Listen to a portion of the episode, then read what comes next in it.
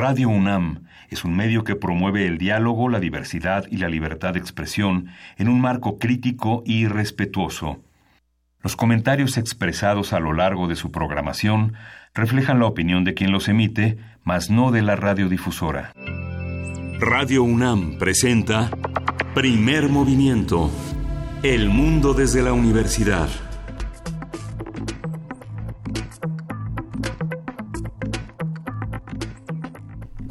Buenos días, hoy es viernes 7 de septiembre y son las 7.05 de la mañana.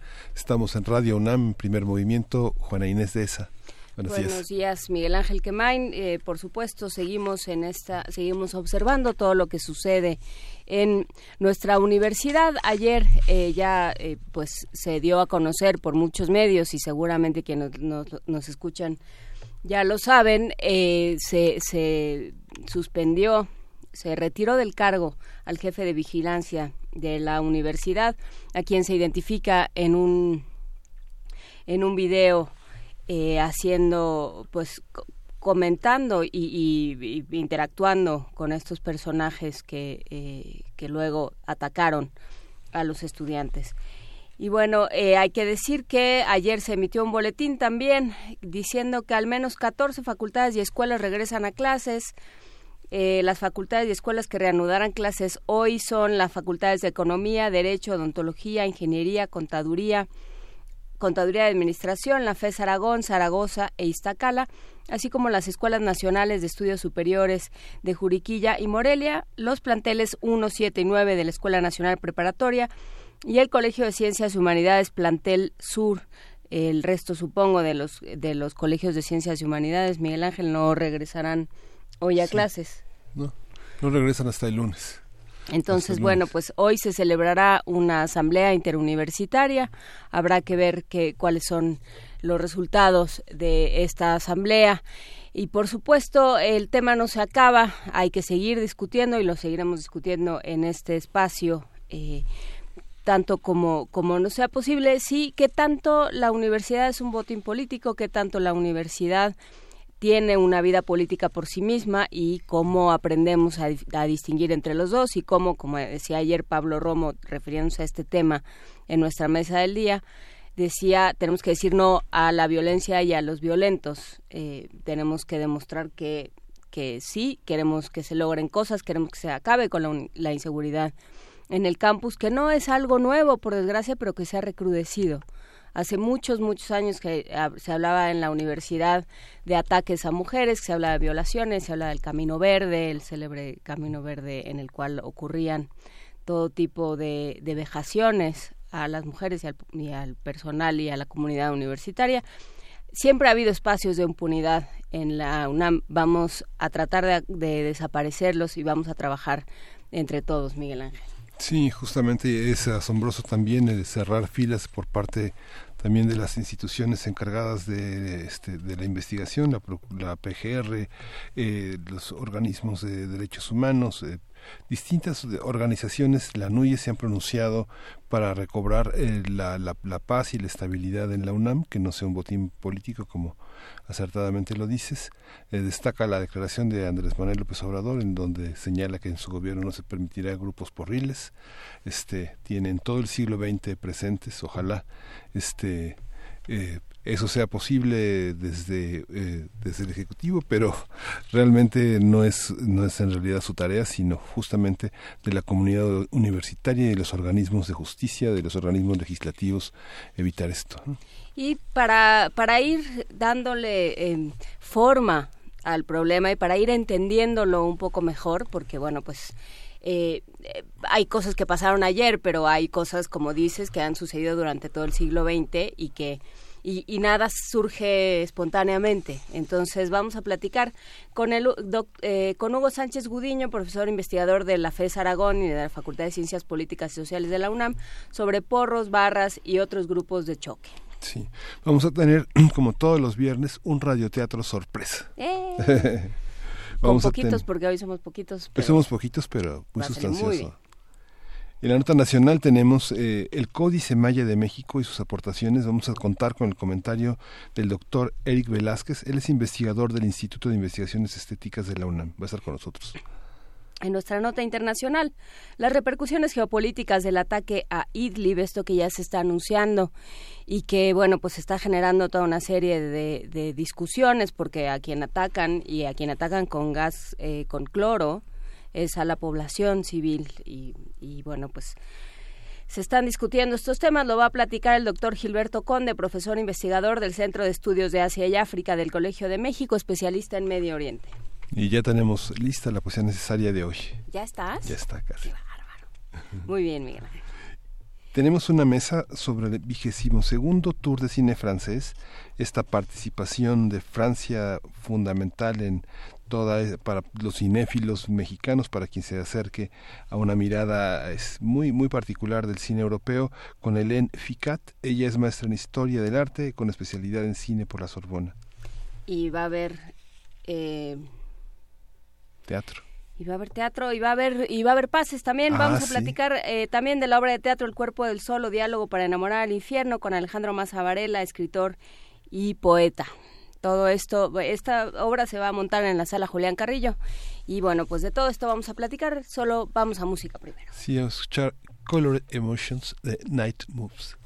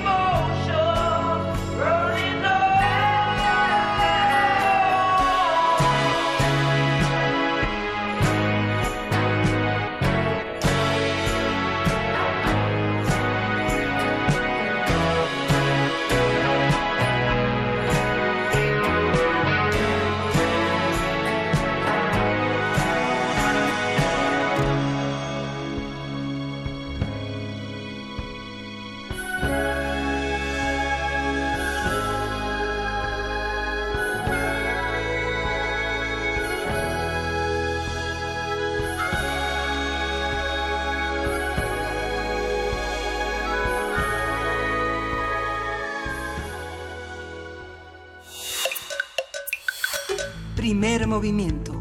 Hacemos comunidad. Se le llama porros a los miembros que integran grupos de choque en las instituciones de educación, principalmente en las universidades, y que se caracterizan por su inclinación a actos de violencia organizada y suelen hacer uso de la intimidación para controlar al estudiantado. En su libro Génesis, Desarrollo y Consolidación de los Grupos Estudiantiles de la UNAM, Hugo Sánchez Gudiño señala que estas organizaciones surgieron como grupos de animación de los equipos deportivos y han sido utilizados y financiados por diversas autoridades como mecanismos de control. Vamos a conversar justamente con Hugo Sánchez Gudiño sobre los grupos de choque que se han formado en la universidad. ¿Cuál es su historia? ¿Cuál es su función? ¿Cómo es activar esta presencia en la UNAM? Buenos días, Hugo, ¿cómo estás? Eh, muy buenos días, Miguel. Eh, compañeros de Radio UNAM.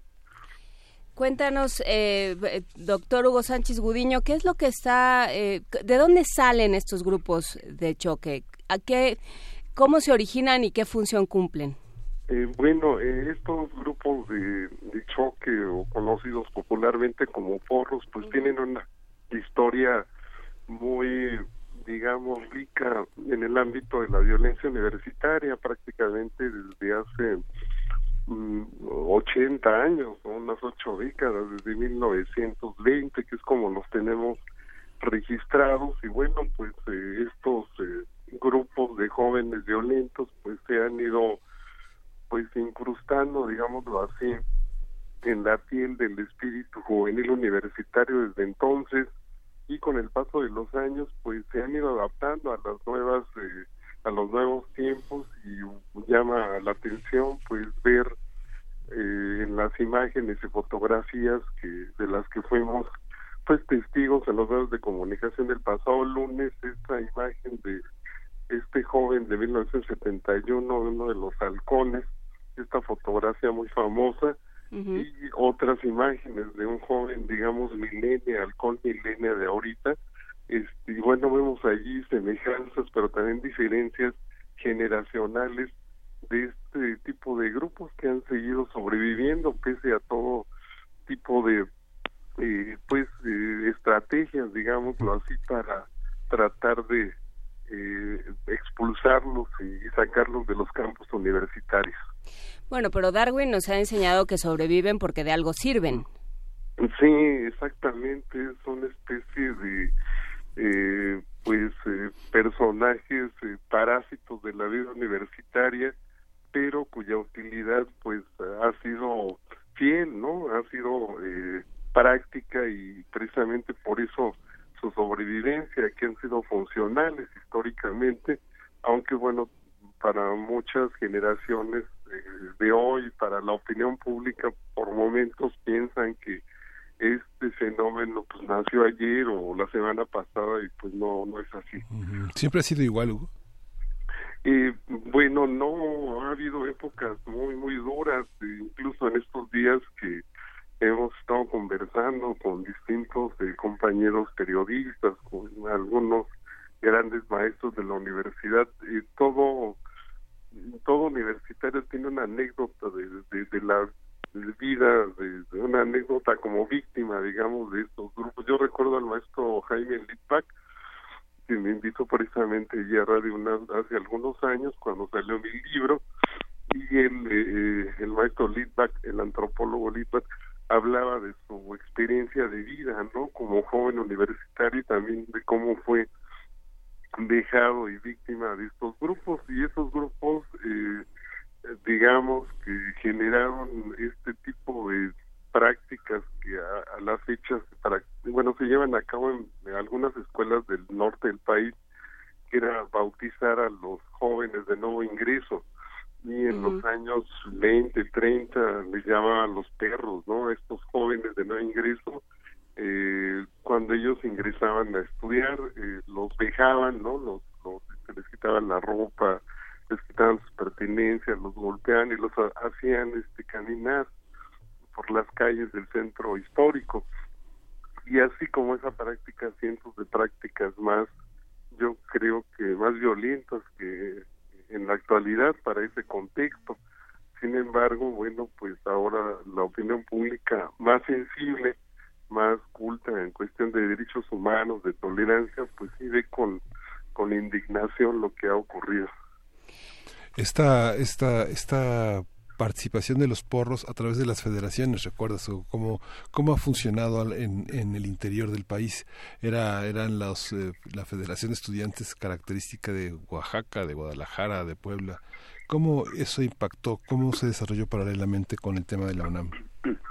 bueno, el, el movimiento estudiantil, que digamos es el que eh, de una u otra manera eh, su organización y su eh, actividad política han sido como los que orillaron, por llamarle de alguna manera, a ciertas autoridades gubernamentales, políticas, etcétera, para encontrar una forma de contrarrestar a estos movimientos estudiantiles, tanto en, la Ciudad de México, en la UNAM, como en, en todo el país, prácticamente en todas las universidades del país, y la mejor forma que encontraron para hacerle un contrapeso y también, por qué no decirlo, para neutralizar a este movimiento estudiantil que era que siempre ha sido muy activo, muy participativo, pero sobre todo muy crítico de ciertas eh, políticas gubernamentales, pues fue la creación de estos grupos de choque como una forma de contrapeso, pero también como una forma de enfrentar a, al movimiento estudiantil, pero no a través del diálogo, sino a través de la violencia. Justamente hablabas tú eh, hace un momento, Hugo Sánchez Gudiño, de eh, de lo que pasaba con la opinión pública y de cómo eh, la opinión pública se ha ido educando en términos, y nos hemos ido educando todos en, en términos de derechos humanos. Y también, eh, digamos, eso importa en el sentido de que los ojos, muchos ojos están puestos sobre, sobre las universidades. Las universidades terminan siendo, eh, pues, una especie, tienen este prestigio implícito que le hemos dado a la educación desde el siglo XIX por distintos motivos. Y, y digamos serían como como en teoría los esperamos un comportamiento ejemplar porque tendrían que ser eh, eh, instituciones ejemplares. Sí sí sin duda alguna pues son los espacios de, del saber del conocimiento y de alguna manera bueno pues este, la opinión pública la sociedad civil que con su impuestos es la, la que sostiene, digamos, ¿no? La, El funcionamiento de las universidades, sobre todo de la UNAM, pues hoy más que antes está pendiente de todo lo que ocurre en ella. Sin embargo, también es importante decir que la UNAM, sobre todo, aunque esto se podría generalizar a todas las universidades, es un pequeño microcosmo, ¿no? De lo que pasa afuera. Es como un espejo, un reflejo de lo que ocurre en, el país y bueno, no puede estar la UNAM en una burbuja de cristal, ¿no? Frente a la problemática que también vivimos de violencia afuera, desde los feminicidios, los secuestros, los cárteles, etcétera. Entonces es imposible que la UNAM se estuviera, digamos, fuera de esa intensa batalla de los grupos delictivos fuera de ella, ¿no? ¿Y con qué, eh, con qué herramientas cuenta la UNAM para defenderse? Porque claro, eh, es un espacio, es un microcosmos, es un pequeño universo dentro de otro. Sí, la, la UNAM pues tiene sus propios, eh, digamos que códigos, ¿no? De, de códigos de ética, códigos culturales, códigos de pues de seguridad interna, pero lamentablemente hoy en día pues es de las instituciones más vulnerables.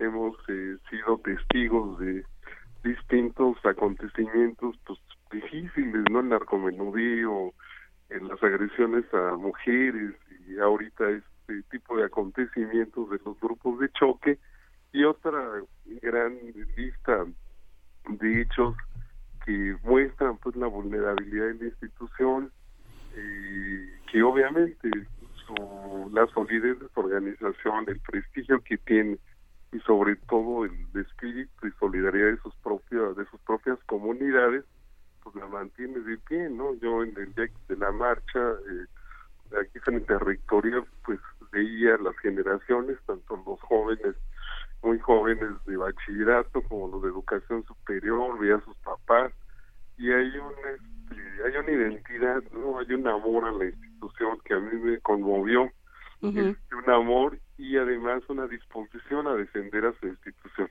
Entonces eso creo que es lo más importante para una universidad como la nuestra. Pero Hugo, ¿tú crees que qué, es lo que la hace vulnerable? Los espacios de libertad que no están este, protegidos eh, de alguna manera eh, por autoridades policíacas o por autoridades de vigilancia. que las libertades son las que lo ponen más vulnerable, que no hay otros no hay otros espacios sociales con esa con esa libertad. Casi todas las universidades están bardeadas, digamos. No, yo creo que la, la libertad con que cuenta ha sido incluso eh, pionera de, de, toda esta cultura de la tolerancia, de diálogo, de, de la participación política ciudadana que hoy tenemos. Mm, quizás sí sea necesario, como lo hemos dicho en algunos momentos, pues eh, diseñar ¿no? estrategias para eh, responder a acciones como esta que han ocurrido eh, en distintos periodos de este pues de, este siglo no desde 2000 para acá y algunos de los rectores que ya han estado pues han propuesto esto pero lamentablemente no no se ha consolidado o sea crear grupos de este multidisciplinarios tanto de autoridades como de académicos de la institución con autoridades externas no tanto de la ciudad como del gobierno federal y trabajar en conjunto, ir conformando, diseñando, ¿no? Distintas, eh, pues llamémosle así líneas, ¿no? De, de trabajo, a lo mejor para alguna política institucional este, sobre este este tema de la seguridad sin que vulnere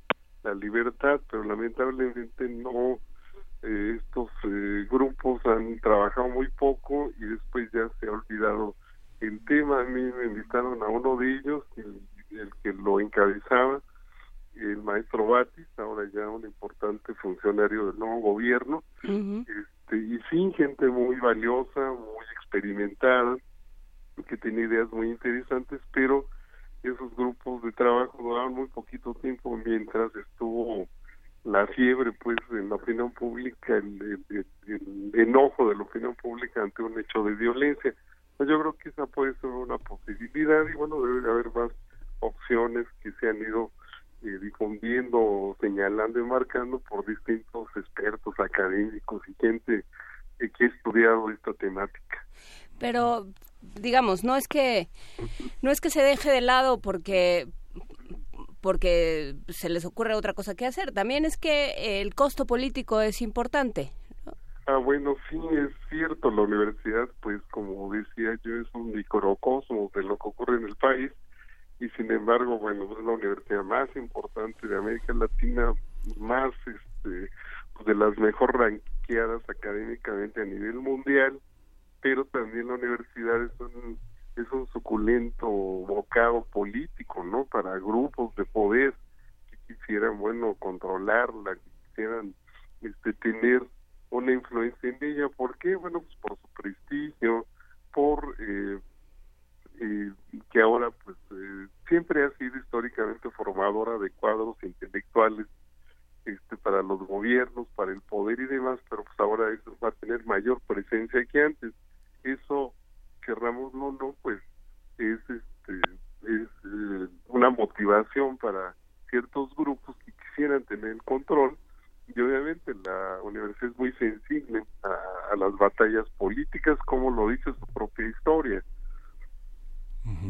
el tema que, anunciamos al inicio del programa, barras, grupos, eh, la, la, la, violencia ligada a los deportes, a, a, los aficionados y a los grupos políticos que se enquistan en espacios que en su origen quisieron estudiantiles, cubículos, eh, auditorios.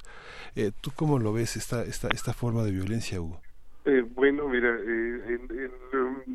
este fenómeno en efecto surge vinculado con el deporte universitario, o sea, con los equipos de fútbol americano. Ya eh, se ha documentado que, bueno, en los años 50, cuando se funda Ciudad Universitaria, eh, hay un personaje muy famoso, el famoso Palillo, que es incluso un personaje, es un relacionista, digámoslo así, de los grupos de choque, es un, un muchacho simpático y demás, él no, no es un personaje violento, pero está rodeado de grupos de choque, que son en esos años los que empiezan ya a darle vida a lo que hoy se conoce como porrismo, y eh, estos eh, muchachos, digamos que había tan tal vínculo con el deporte y con la cuestión política que este muchacho pandillo con su grupo de muchachos porros pues iban a Palacio Nacional y lo recibía el señor presidente Miguel Alemán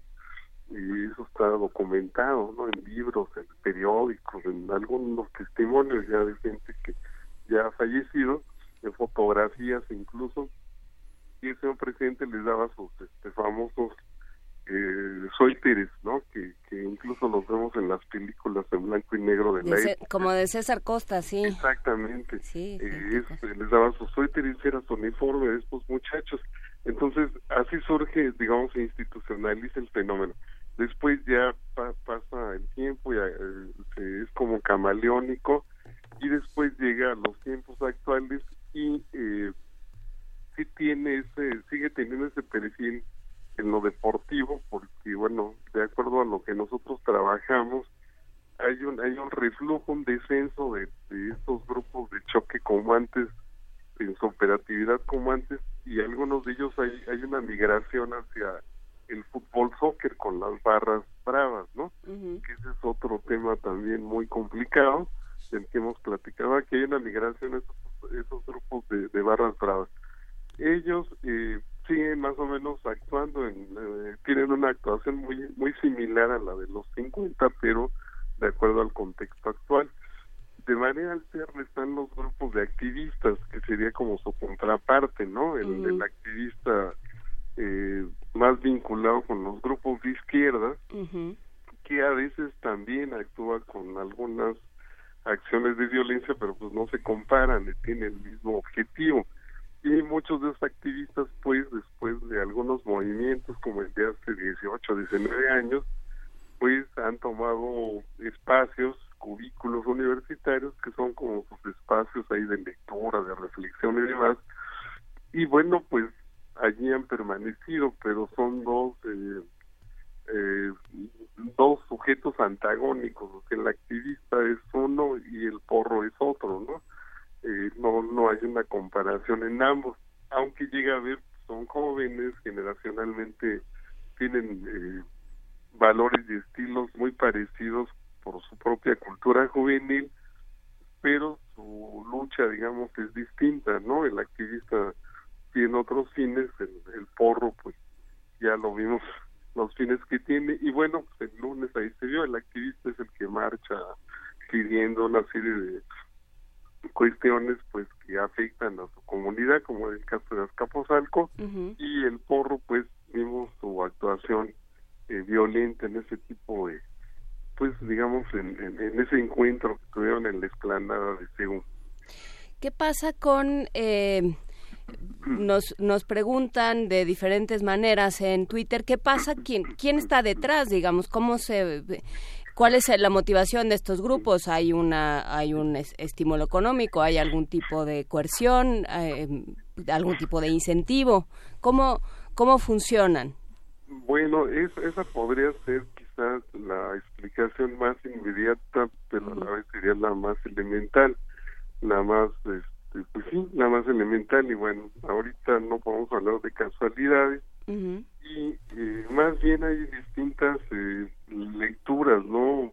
Yo eh, más o menos trazo tres de todas las que he estado viendo, analizando y bueno, de lo que he estado platicando y demás, ¿no? La primera, pues, tiene que ver con el cambio de la, el cambio presidencial, ¿no? El próximo primero de diciembre, y que bueno, eh, hay grupos de derecha, hay grupos empresariales, hay grupos priistas, hay grupos políticos externos a la institución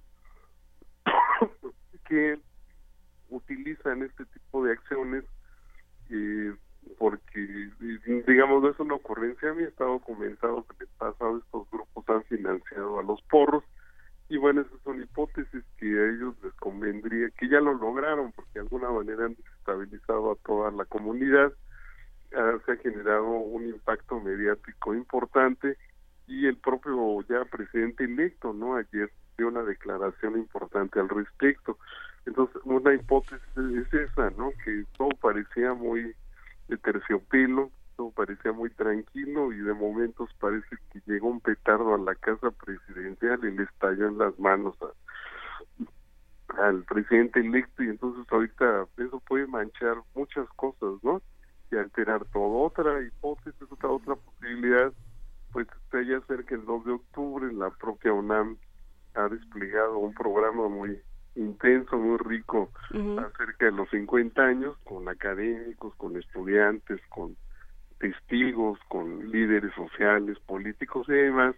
Y también hay gente interesada en, generar confusión, en, tratar de establecer como una semejanza ¿no? entre la represión que hubo hace 50 años y lo que hoy, según esa versión, podría ocurrir, y ya ocurrió ¿no? con estos hechos. Y la tercera línea pues podría tener que ver con el cambio que el año próximo pudiera haber en la universidad de su titular, de seu rector, y que siempre que hay ese tipo de cambios, bueno, siempre hay eh, distintos también grupos eh, políticos de, dentro y de fuera interesados en, en, generar este tipo de hechos para pues eh, capitalizarlos a su favor. Más o menos sean como tres líneas, ¿no? Yo creo que hay más, no, no hay una sola y por ahí podría estar una parte de, de, las causales de, estos hechos. Oye, los, los porros siempre tienen que ser asalariados.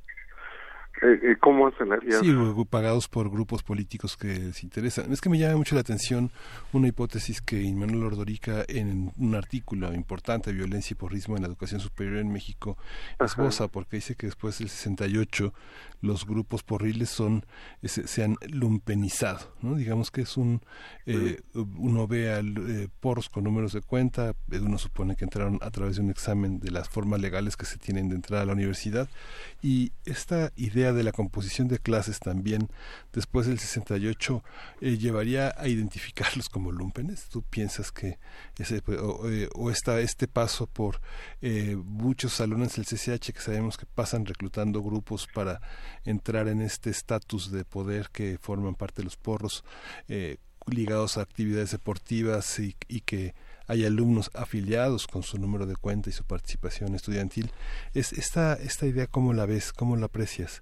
¿Hay una cuestión clasista en esta parte de, apreciación? Sí, yo creo que es muy puntual esa, esa tesis, este, porque efectivamente desde eh, pues 1920 así como está relatado casi en todos los periódicos, los libros, eh, algunos documentos valiosos que hay al respecto y en años sucesivos, eh, por ejemplo, los primeros grupos de choque que se eh, crearon, que fue en, la universidad, en el centro histórico, donde antes estaba la UNAM, este, sí se describe muy bien, incluso el propio Salvador Novo, el gran cronista Novo, describió en muchos de sus libros ese fenómeno al grado de que cuando Novo habló de algún porro muy famoso de esos años que hizo una parodia como era su estilo del maestro Novo este, este porro se enojó tanto que en algún evento público donde Novo estaba presentando un libro, una conferencia, llegó y lo agredió, ¿no? Este, y Novo relata precisamente eso, que los directivos de algunas eh, facultades de aquellos años ante la incapacidad de eh, controlar o enfrentar la crítica de los jóvenes estudiantes decidieron eh, pues reclutar digámoslo así a jóvenes de colonias populares y muy pobres no que rodeaban a, al barrio universitario y que estos jóvenes pues proletarios tenían, tenían que reunir cierto perfil. Primero, bueno, que fueran buenos para el boxeo. Segundo, que tuvieran músculo, ¿no? Y tercero, pues que no se intimidaran ante nadie para golpear. Algo así lo describe Novo y parece que ese mismo perfil se mantiene, o sea, se mantiene por ocho décadas, ¿no? Entonces sí, sí tiene que ver con esa cuestión de clase y esta hay una novela famosa de Carlos Fuentes donde él va relatando muy bien eh, el espíritu de los jóvenes eh, halcones de 1971 y Carlos Fuentes, el maestro Fuentes, describe muy bien ese eh, ese himno, digamos, de combatividad de los halcones este, como jóvenes pobres y proletarios para ajustar cuentas con los jóvenes de clase media, no los que estudian, no los que están en la universidad.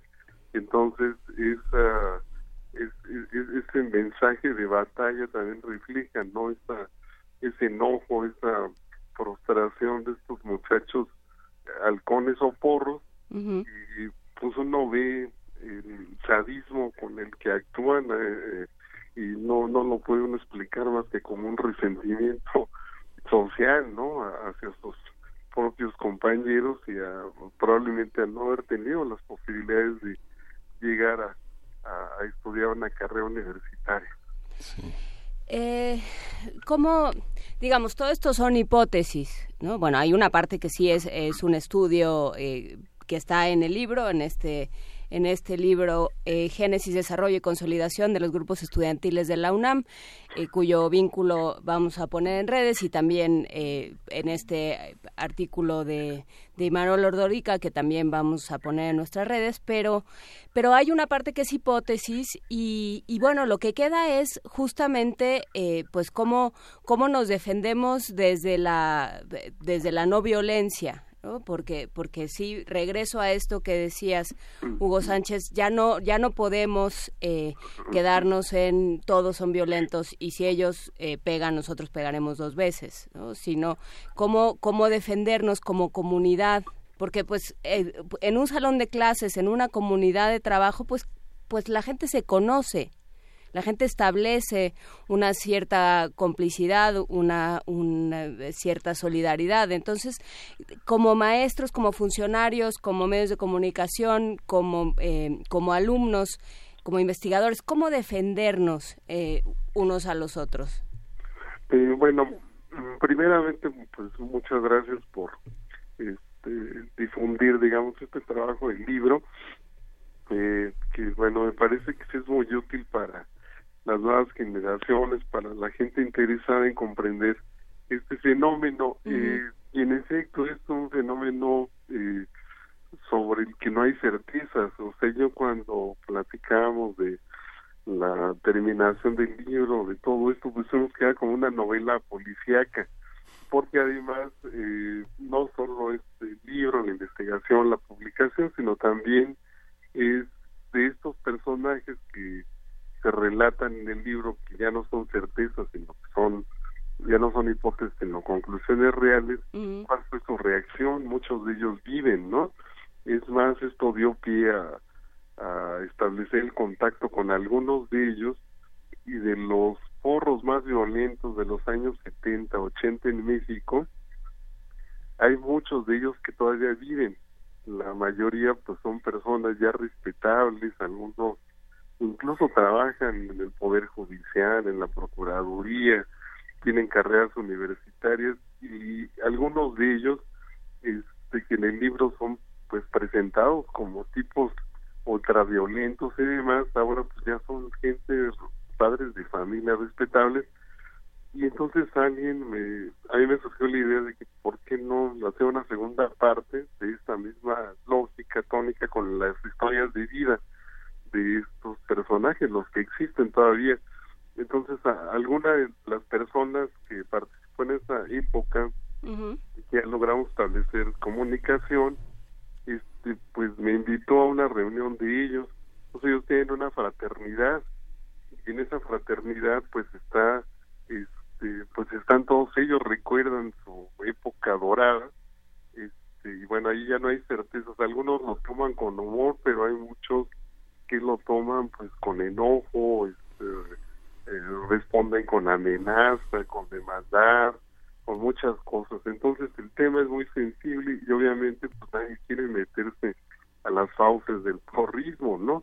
De los grupos de choque. Y eso hace eh, muy complicado todo porque en la actualidad, dada la complejidad del problema, pues es muy difícil tener conclusiones así sensatas a la mano las tuviéramos, pues ya sería otra cosa, pero obviamente tendremos que navegar con las hipótesis, con las posibilidades, por lo tanto, pues tendrá que haber una serie de recomendaciones a la comunidad, a los profesores, ¿no? a los trabajadores, a la, la misma institución para que pues establezca ciertas eh, estrategias tanto de concientización como quizá de prevención frente a estos hechos. Eh, otra cosa mayor, la universidad, pues yo creo que no, no está en su ámbito. Eso tendría que ser más un ámbito de la política exterior a la universidad, ya de la una política pública de, los gobiernos, no federales y local. Pues lo, lo, seguiremos platicando. Muchísimas gracias, como siempre, Hugo Sánchez Gudiño, eh, autor de este libro Génesis, Desarrollo y Consolidación de los Grupos Estudiantiles de la UNAM, profesor de... Eh, de, ay, de la FES Aragón.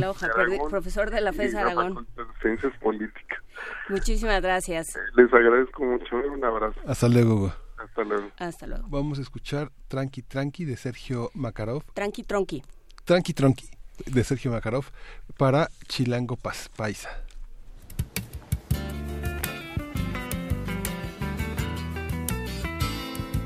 Me han robado la mountain bike, fue un junkie de la Plaza Real. Qué cariño le tenía, la bici me llevaba y me traía. Si lo pillo, lo machaco, lo poco que tenga se lo saco le coloco un par de mecos, no me importa si lo dejo seco. Qué dura es la vida, hermano. Me quedé con el candado en la mano. Y mientras te canto mis penas, la bici va rodando por sus venas. Con ella no me confundía, sabía siempre lo que hacía. Cuesta abajo y cuesta arriba, a la misma velocidad me he quedado cortado porque la quería de verdad.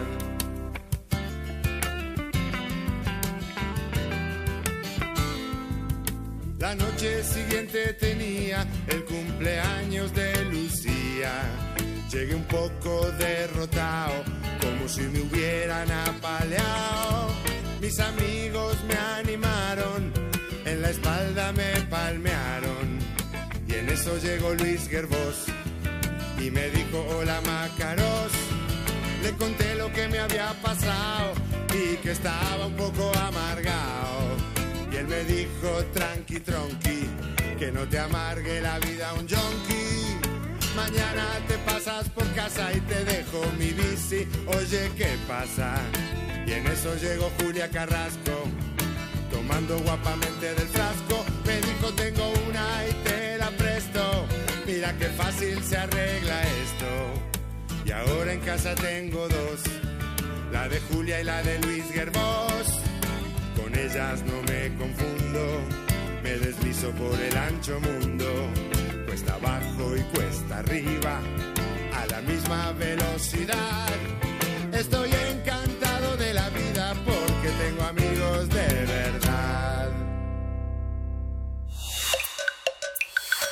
Primer movimiento. Hacemos comunidad. Para teatros, los radioteatros de primer movimiento.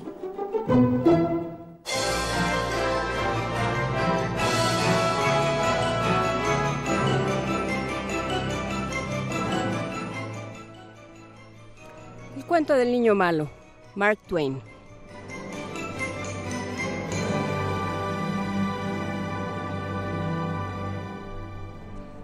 Había una vez un niño malo, cuyo nombre era Jim. Si uno es observador, advertirá que en los libros de cuentos ejemplares que se leen en clase de religión, los niños malos casi siempre se llaman James. Era extraño que éste se llamara Jim, pero ¿qué le vamos a hacer? Así era. Otra cosa peculiar era que su madre no estuviese enferma, que no tuviese una madre piadosa y tísica que habría preferido yacer en su tumba y descansar por fin, de no ser por el gran amor que, le profesaba su hijo y por el temor de que, una vez se hubiese marchado, el mundo sería duro y frío con él. La mayor parte de los niños malos de los libros de religión se llaman James y tienen la mamá enferma y les enseñan a rezar antes de acostarse y los arrullan con su voz dulce y lastimera para que se duerman. Luego les dan el beso de las buenas noches y se arrodillan al pie de la cabecera a sollozar. Pero en el caso de este muchacho las cosas eran diferentes. Se llamaba Jim y su mamá no estaba enferma, ni tenía tuberculosis, ni nada por el estilo. Al contrario, la mujer era fuerte y muy poco religiosa.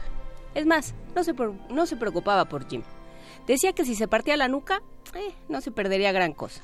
Solo conseguía acostarlo a punta de bofetadas y jamás le daba el beso de las buenas noches.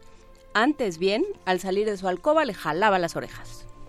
Este niño malo se robó una vez las llaves de la despensa, se metió hortadillas en ella, se comió la mermelada y llenó el frasco de brea para que su madre no se diera cuenta de lo que había hecho. Pero acto seguido, no se sintió mal ni oyó una vocecilla susurrarle al oído. ¿Te parece bien hacerle eso a tu madre? ¿No es acaso pecado? ¿A dónde van los niños malos que se engullen la mermelada de su santa madre? Ni tampoco ahí solito se hincó de rodillas y prometió no volver a hacer fechorías, ni se levantó con el corazón liviano, pletórico de dicha, ni fue a contarle a su madre cuánto había hecho y a pedirle perdón, ni recibió su bendición acompañada de lágrimas de orgullo y de gratitud en los ojos. No, este tipo de cosas le sucede a los niños malos de los libros. Pero a Jim le pasó algo muy diferente se devoró la mermelada y dijo, con su modo de expresarse tan pérfido y vulgar, que estaba deliciosa. Metió la brea y dijo que esta también estaría deliciosa. Y muerto de la risa, pensó que cuando la vieja se levantara y descubriera su artimaña, iba a llorar de la rabia. Y cuando en efecto la descubrió, aunque se hizo el que nada sabía, ella le pegó tremendos correazos y fue él quien lloró. Una vez encaramó en un árbol de manzana del granjero Acorn para robar manzanas, y la rama no se quebró, ni él se cayó, ni se quebró el brazo, ni el enorme perro del granjero destrozó la ropa, ni languideció en su lecho enfermo durante varias semanas, ni se arrepintió, ni se volvió bueno. Oh, no. Robó todas las manzanas que quiso y descendió sano y salvo. Se quedó esperando el cachorro, y cuando éste lo atacó, le pegó un ladrillazo. Qué raro, nada así acontece en esos libros sentimentales de lomos jaspeados e ilustraciones de hombres en levitas, sombrero de copa y pantalones muy cortos y de mujeres con vestidos que tienen la cintura debajo de los brazos y que no se ponen aros en el mirriñaque. Nada parecido a lo que sucede en los libros de las clases de religión. Una vez le robó el cortaplumas al profesor y temiendo ser descubierto y castigado, se lo metió en la gorra a George Wilson. Pobre hijo de la viuda Wilson el niño sanote, el niñito bueno del pueblo, el que siempre obedecía a su madre, el que jamás decía una mentira, al que le encantaba estudiar y le fascinaban las clases de religión de los domingos.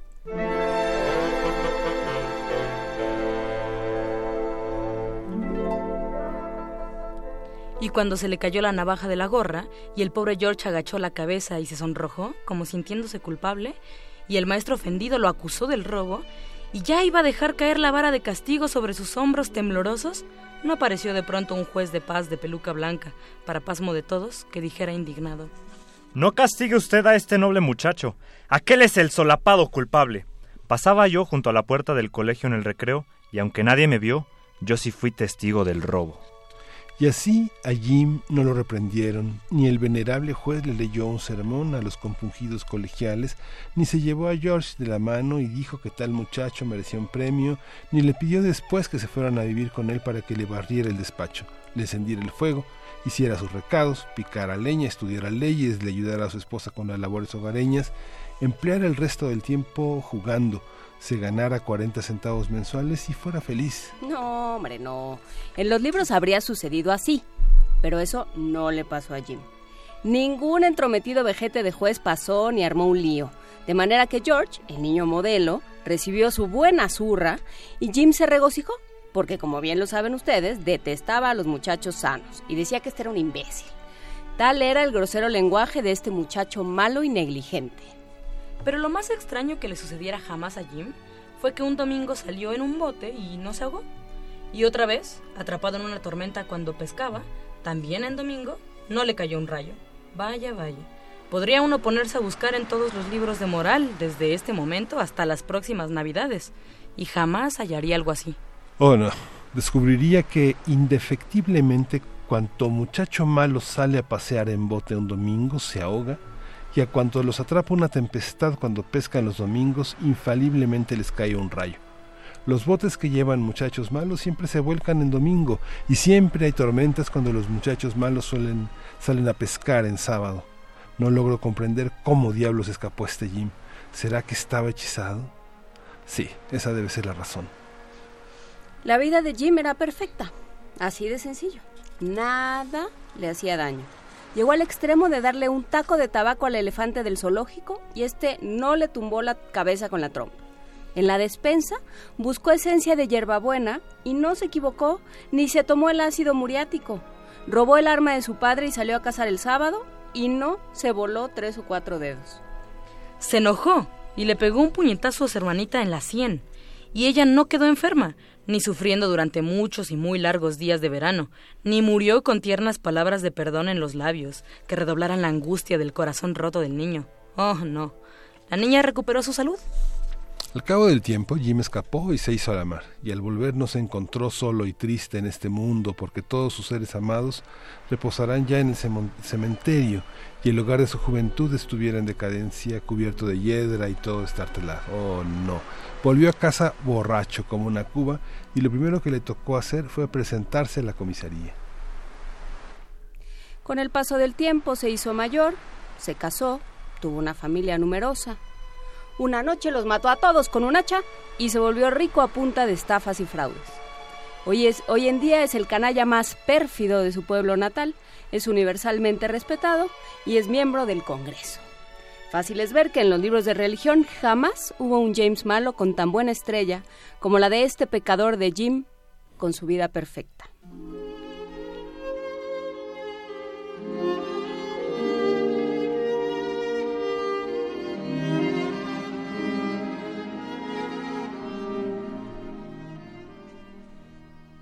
El cuento del niño malo, de Mark Twain.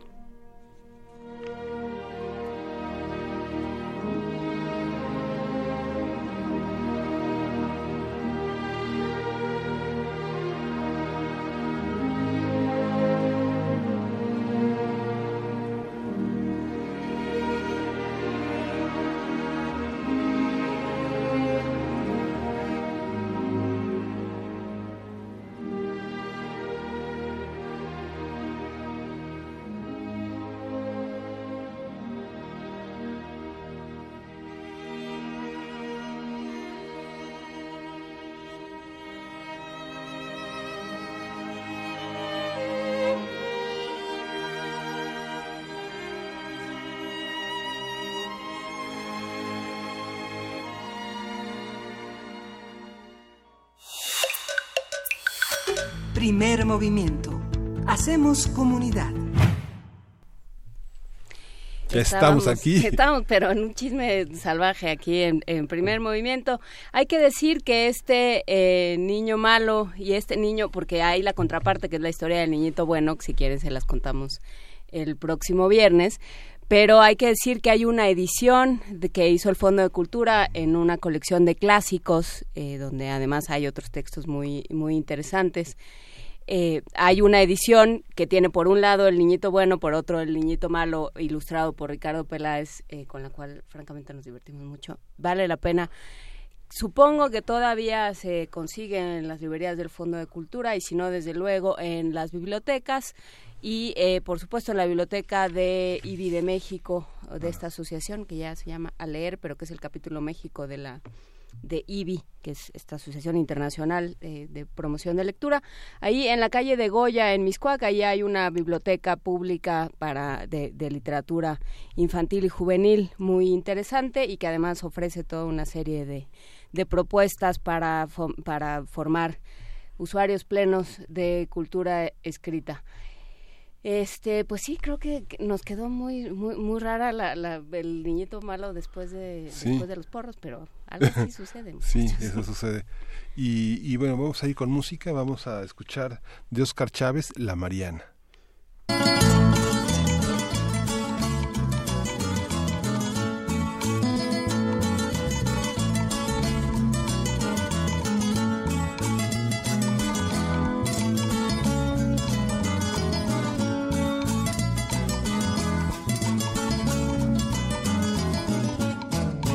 Quisiera comer un panecillo con azúcar y canela muy caliente. Me quisiera arrancar hasta los dientes tan solo por tu amor.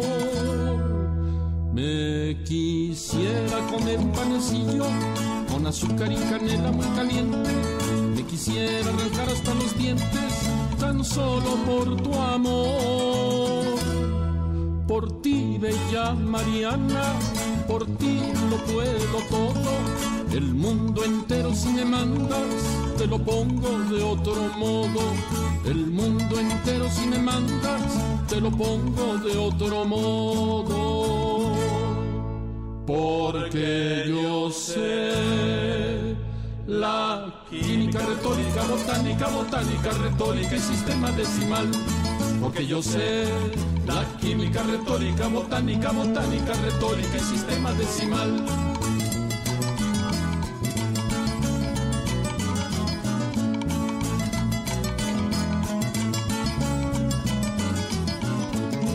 Volaré del uno al otro polo, imitando a los globos aerostáticos, hasta encontrar la piedra filosófica, cuadrada o triangular pues por mi físico, retórico y poético, astrónomo, filósofo y político, sin duda soy el hombre más científico que en el mundo puede haber. Síguenos en redes sociales. Encuéntranos en Facebook como Primer Movimiento y en Twitter como arroba PMovimiento. Hagamos comunidad.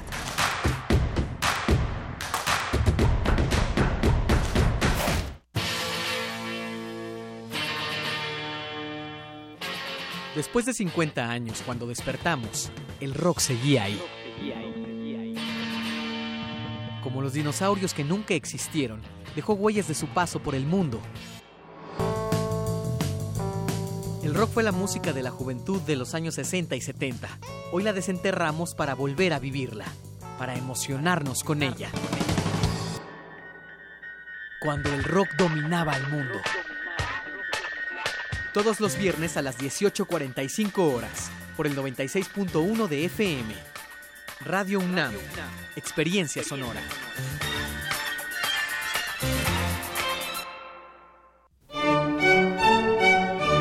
Tenemos la fusión exquisita para ti. Dos esencias finamente mezcladas que al entrar en contacto con tu ser te harán bailar. Diáspora de la danza. La música a través del cuerpo. Acompaña a Juan Arturo Brennan de lunes a viernes a las 6.40 de la mañana y a las 15 horas por el 96.1 de FM. Radio UNAM. Experiencia sonora.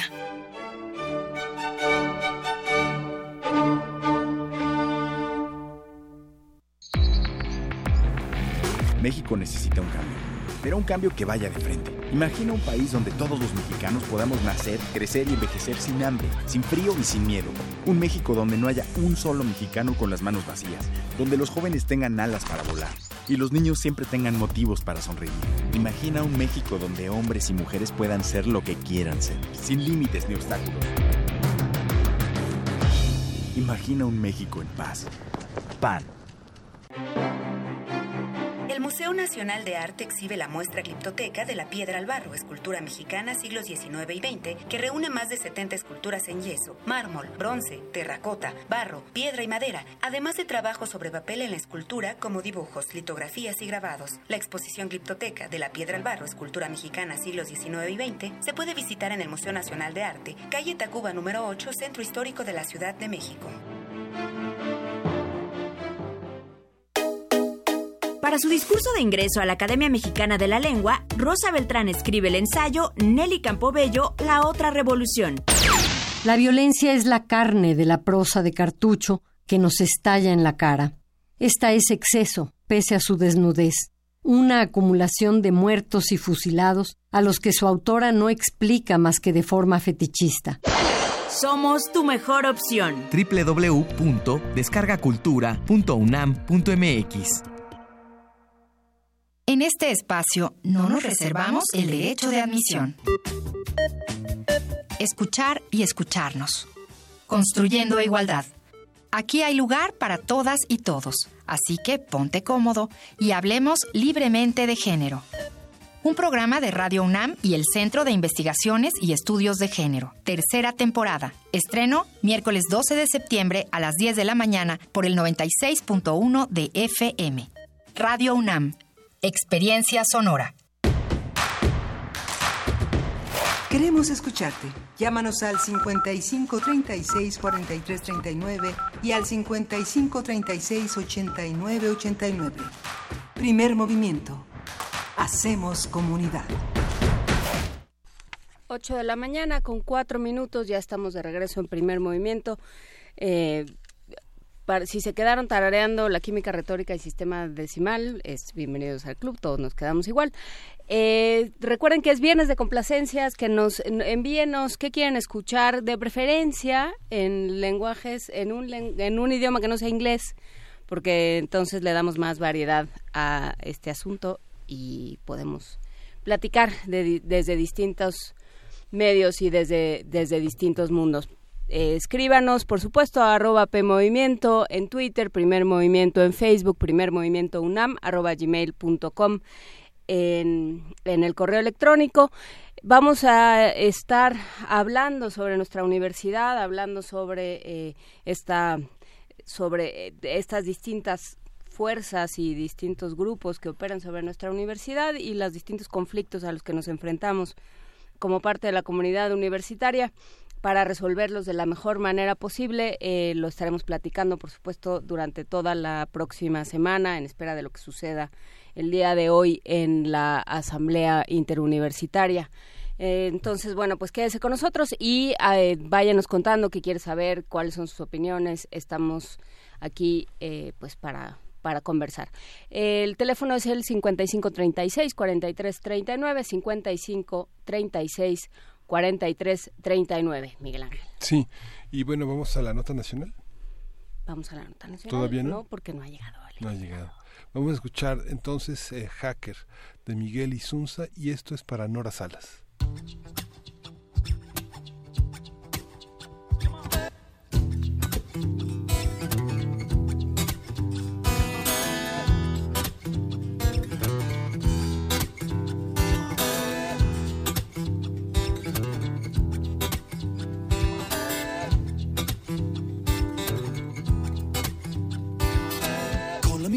Del dinero se cambió la cara por entero. Con la mitad del dinero se cambió la cara por entero. Toda la gente sabía que se le escapó a la policía. Compró boletos para Río de Janeiro y nadie le miró en el aeropuerto. ¡Qué espeso! A las semanas el diario hablaba de fraude millonario harto de ser ingeniero, presa de la crisis del empleo. Dejó de ser un pasajero colectivo para conducir un deportivo que vivo. Salió vestido de mujer hasta la nuca y nadie le notaba la peluca. ¡Qué fuga! Yo era el único que hizo carrera que no robaba por ir a la escuela. Jamás volvimos a verlo en el barrio. Nos enteramos por los noticiarios de la tele. Hacker ha dado golpe millonario. Nobel del delito, fraude del año. Hacker ha rasurado a los banqueros. Cheques sin fondo, cuentas en ceros. Hacker, un erudito del delito. ¿Quién le ha enseñado? Hijo de tigre. Pintito.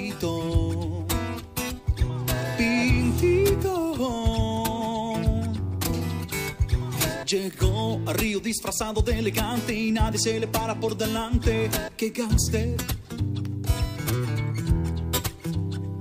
Y él era el único que hizo carrera que no robaba por ir a la escuela.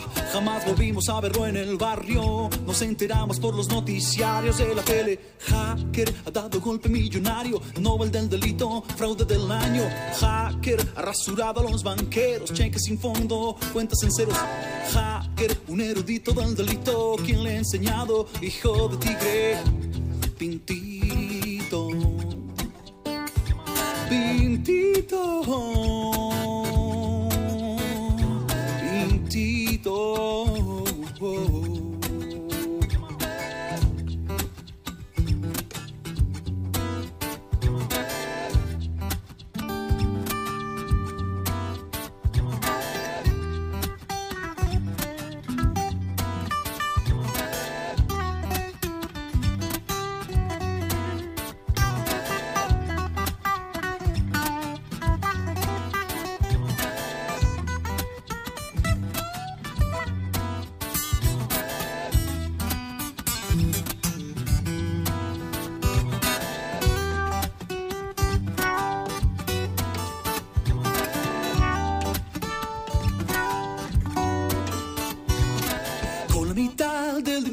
se cambió la cara por entero.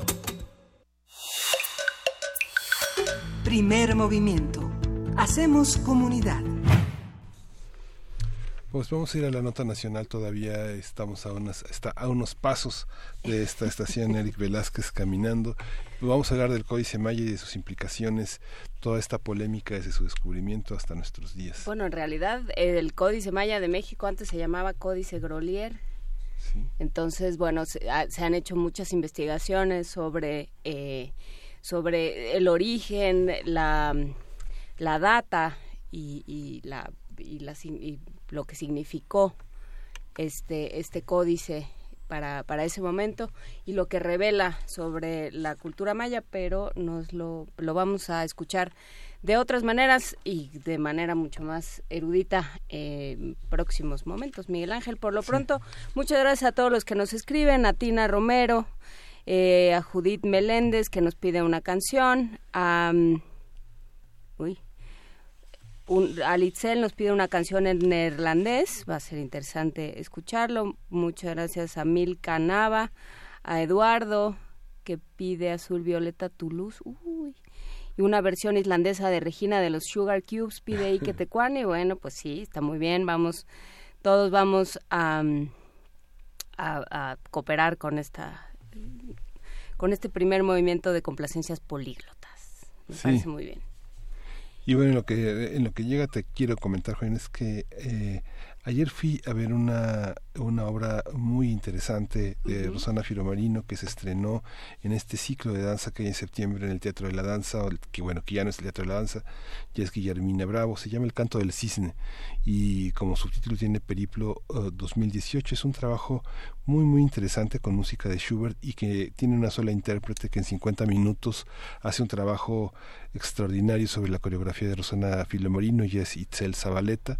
Es eh, interesante este conjunto de equipo porque a esta música está editada y con el diseño sonoro de Rodrigo Castillo Filomarino y el vestuario es de Amada Domínguez, otra bailarina que forma parte de Drama Dance, esta compañía que ha hecho Rosana Filomarino poca gente, desgraciadamente, en el estreno para una de las eh, mujeres que es una de las sucesoras importantes de Guillermina Bravo y va a estar hoy a las 8 de la noche, mañana a las 7 de la noche y el domingo a las eh, 6 de la tarde como únicas funciones. Vale la pena asistir a este trabajo de Dramadance, es una, una cronología personal de una serie de movimientos bastante originales en el cuerpo de Isabel Itzel Zabaleta pues el, el canto del cisne en el en el Teatro Guillermina Bravo, en el Centro Cultural del Bosque.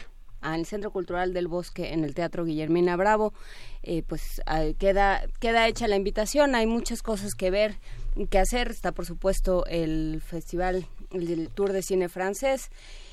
Y bueno, pues eh, sí, esta esta ciudad da para mucho, Miguel Ángel. Sí.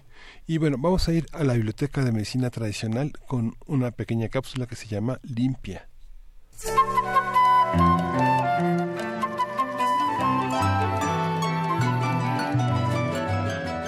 Biblioteca Digital de la Medicina Tradicional Mexicana. Limpia. Una limpia pues es para limpiar a una persona de algún mal o de alguna mala vibra o algo así pues el quitarte mala vibra, cosas malas que tengas, cosas negativas. Doctor Roberto Campos Navarro hablando de lo más común y corriente de nuestra medicina tradicional, que es la limpia, que se hace en, todo el cuerpo, que se puede utilizar cualquier elemento para hacer esa limpia.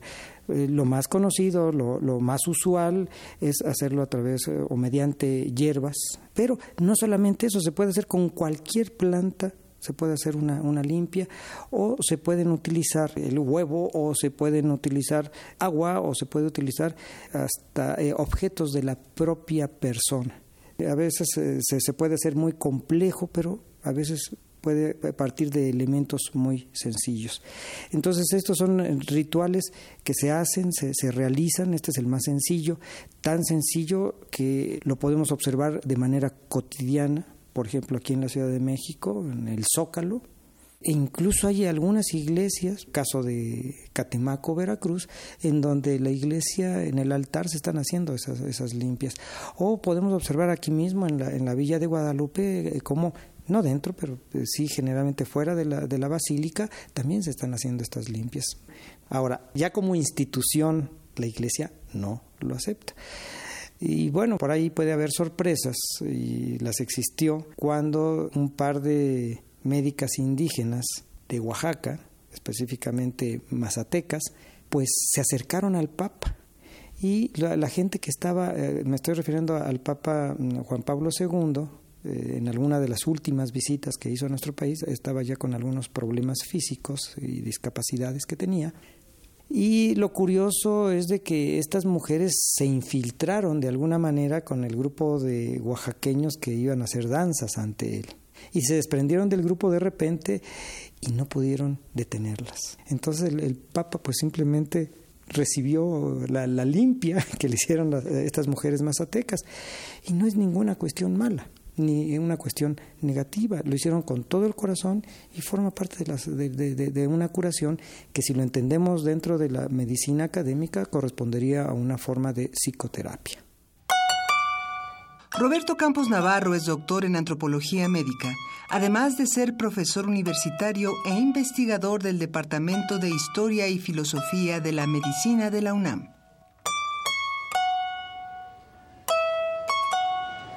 Limpia.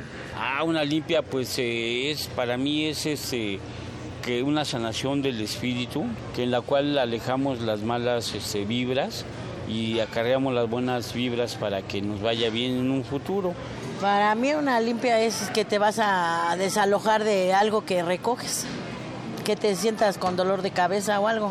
Biblioteca Digital de la Medicina Tradicional Mexicana. Limpia. En el discurso médico popular, así como entre zapotecos, mazatecos, pames, nahuas, otomíes y tzeltales, entre muchas otras comunidades, la limpia es un procedimiento ritual cuya finalidad es la prevención, el diagnóstico o el alivio de un grupo numeroso de enfermedades. Suele emplearse también para purificar una casa, un huerto e incluso una comunidad entera. El ritual consiste a grandes rasgos en frotar al enfermo con hierbas, huevos y otros objetos considerados purificantes y sagrados. Sin embargo, aun cuando esta sea la operación fundamental del tratamiento, existen tantas variantes como curanderos que la practican. Los elementos usados y la secuencia del procedimiento difieren entre las diversas regiones y grupos culturales del país pese a lo cual, la limpia posee rasgos propios que la separan de otro tipo de curaciones hieráticas. Los materiales utilizados en esta, por ejemplo, pueden clasificarse dentro de tres categorías. Primera, los expurgadores o purificadores. Objetos que conforme a esta creencia poseen la virtud de atraer sustancias nocivas e impuras y con las cuales se talla al paciente. En segundo lugar, la comida ritual u ofrenda que se hace para los espectros que ocasionaron el malestar. Y por último, los elementos decorativos que expresan el orden cósmico de acuerdo con las creencias locales. La limpia, procedimiento ritual que data de la época prehispánica, tiene por patrona a Tlazolteotl, diosa de la inmundicia y el amor carnal. La duración, complejidad y precio de la ceremonia dependen en cada caso de la gravedad del malestar.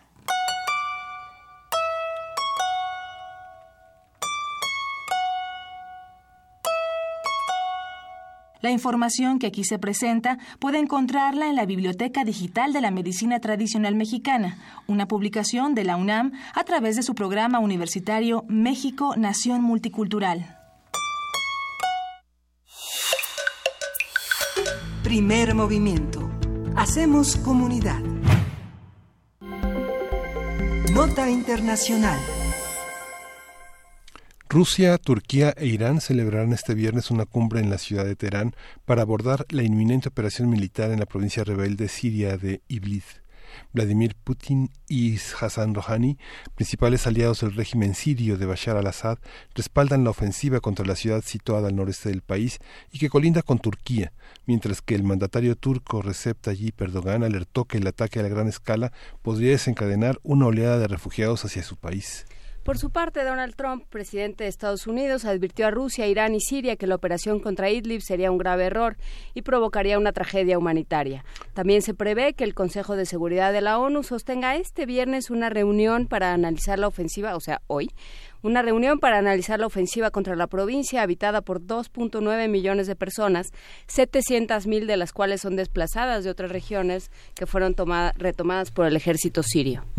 Se trata de la última región no controlada por Bashar al-Assad y que está dominada en gran parte por el Grupo de Liberación de Levante. Este grupo está integrado por una antigua rama de Al-Qaeda en Siria. A partir de las declaraciones y amenazas por parte de Rusia, Turquía eh, Estados Unidos y otros actores, hablaremos sobre las consecuencias potenciales de un ataque a Idlib, los daños a la población y las posibles pérdidas. Y para ello le agradecemos muchísimo al doctor Gilberto Conde, profesor investigador del Centro de Estudios de Asia y África del Colegio de México, especialista en política de Medio Oriente, que platique con nosotros esta mañana. ¿Cómo estás, Gilberto Conde? Buenos días, Juan Inés. Un gusto estar de nuevo con ustedes. Hola, Miguel Ángel. Hola, Gilberto. Cuéntanos cómo, cómo leer este potencial ataque a Idlib. ¿Cuál es, eh, cuál es el panorama que plantea? Eh, este potencial ataque plantea un, bueno, de entrada es eh, se acerca al final del conflicto, un poco más de lo que estábamos eh, acostumbrados a ver. Eh, el gobierno de Assad ya controla la mayor parte del territorio. Eh, le queda la zona de Idlib, la zona, la provincia de Idlib, la provincia que está justo al norte de Idlib, que también está controlada por Turquía, al igual que Idlib, y le queda también la zona al noreste del país, hacia el este del Éufrates, que está controlada principalmente por eh, el, partido de la Unión Democrática, que es eh, eh, kurdo principalmente. Ahora, pero Idlib es realmente el nudo de la ecuación de la de la pacificación, digamos, o del final del conflicto en Siria, porque es ahí donde están los grupos que están, de origen de la rebelión de 2011, aunque ya transformados la mayoría en grupos eh, islamistas, particularmente el que mencionaban, el, grupo este de liberación del Levante, que son grupos que todavía son muy reticentes o totalmente opuestos, algunos de ellos, a llegar a un acuerdo con el gobierno de Bashar al-Assad. Entonces, para los que apoyan, los países que apoyan al gobierno de Bashar al-Assad y para el propio Bashar al-Assad, conquistar Idlib es realmente eh, el punto eh, de quiebre ya final hacia la normalización a, favor de ¿Quiénes son estos gobiernos, perdón, eh, Gilberto, ¿con de quiénes son estos gobiernos que apoyan a Bashar al-Assad? son principalmente Rusia y eh, Irán, principalmente. Irán por Irán porque este tiene mucho que perder, eh, por eso ha apoyado a Bashar al-Assad desde el inicio, porque hay una alianza de hecho entre el gobierno iraní y el gobierno sirio desde 1980 si no es que desde el 79, sobre todo desde el 80.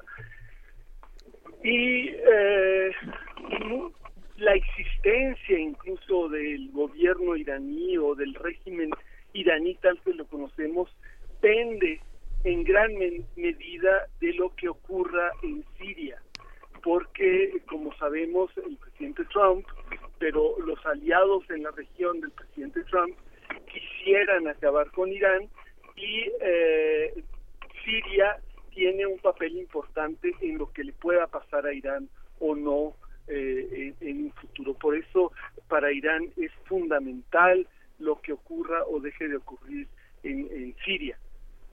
Y, y, por supuesto, bueno, ahora la cumbre de la que se habla, esta cumbre que se está dando actualmente en, en, en Teherán, es una cumbre entre tres eh, los gobernantes de tres países. Eh, Putin de Rusia, obviamente, eh, Rouhani de Irán y Erdogan de Turquía.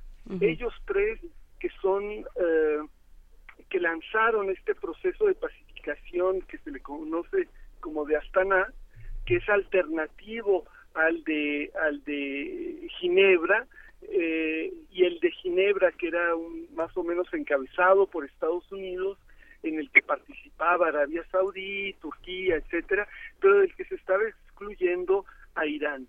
Y Rusia lanza este proceso alternativo hace varios años ya, en el que integra a Irán y a Turquía solamente como la síntesis de las dos posiciones opuestas dentro de Siria, por un lado el gobierno representado por Teherán y la oposición representada por Turquía, una fórmula que simplificaba enormemente los intereses que estaban en juego y que estaban participando en las negociaciones y que le ha permitido avanzar en ese proceso de pacificación, aunque sea a favor del gobierno de Assad.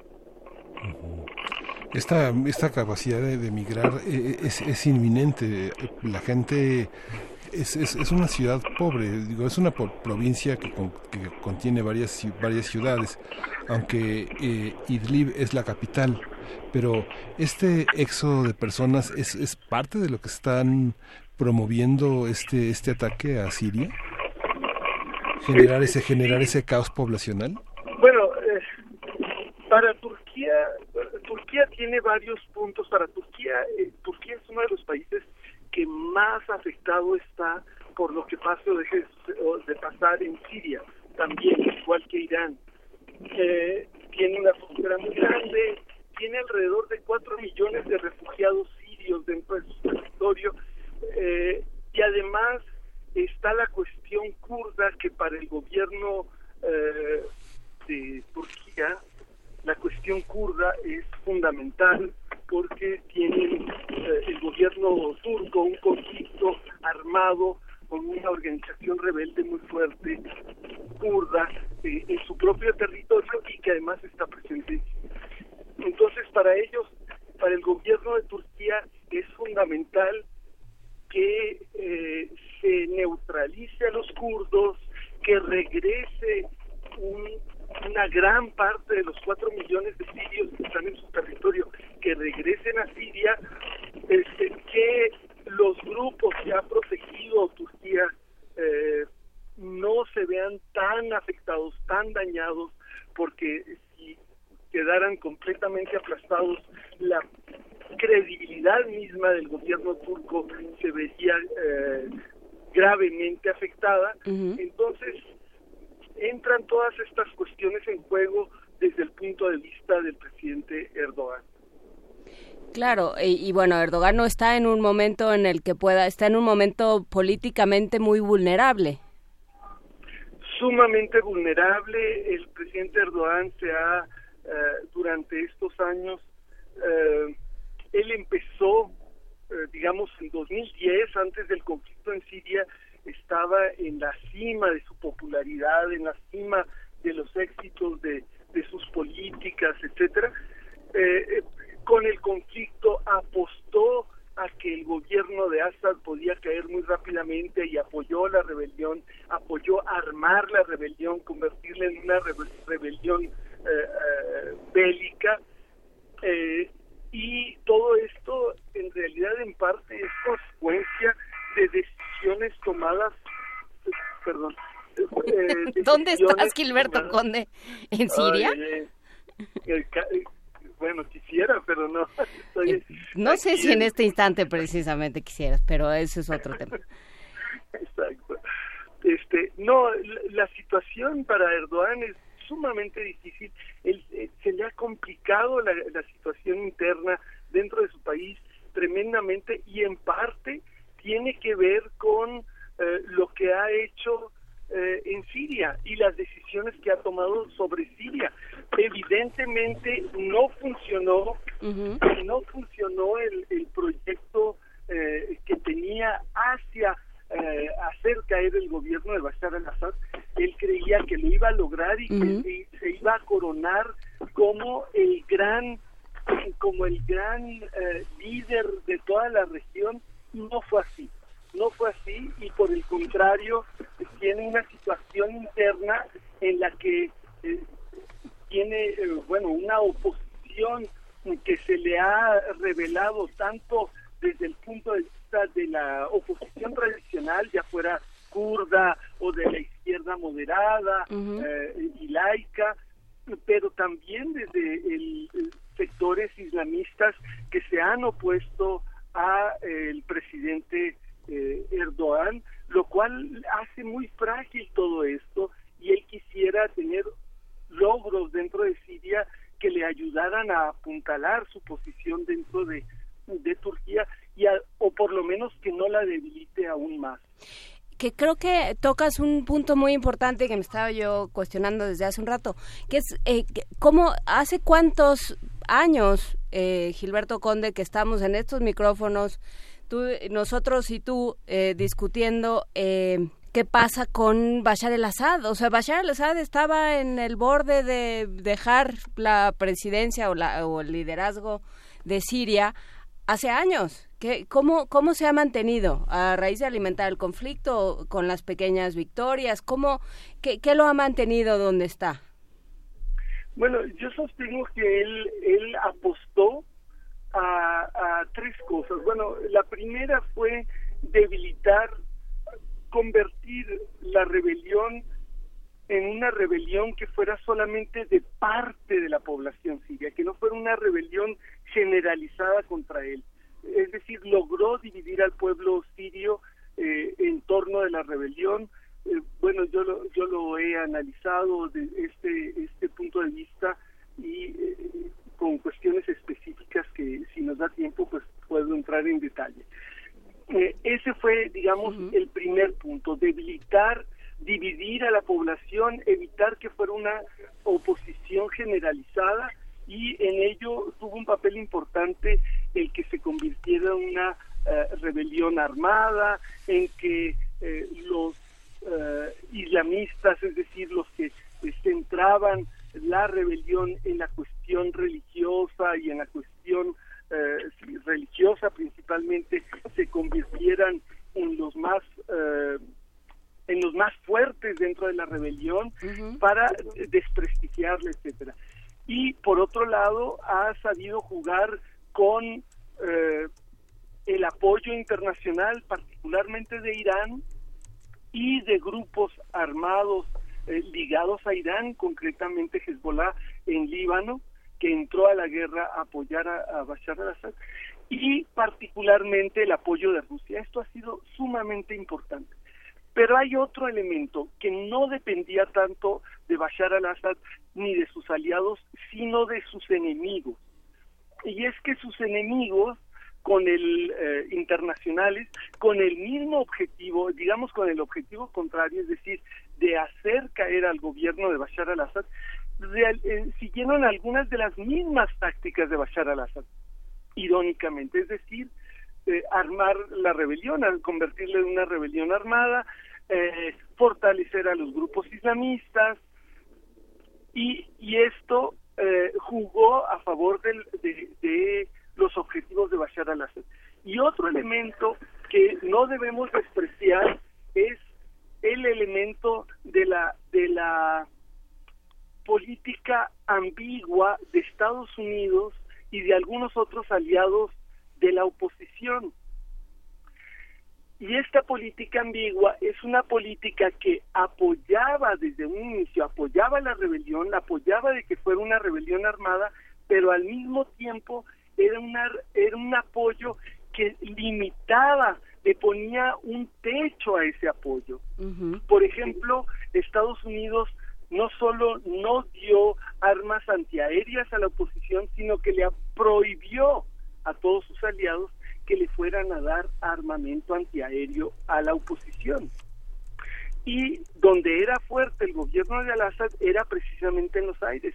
Entonces era muy difícil que esa oposición pudiera ganarle en términos bélicos a el gobierno de, de Al-Assad si no tenían defensas antiaéreas.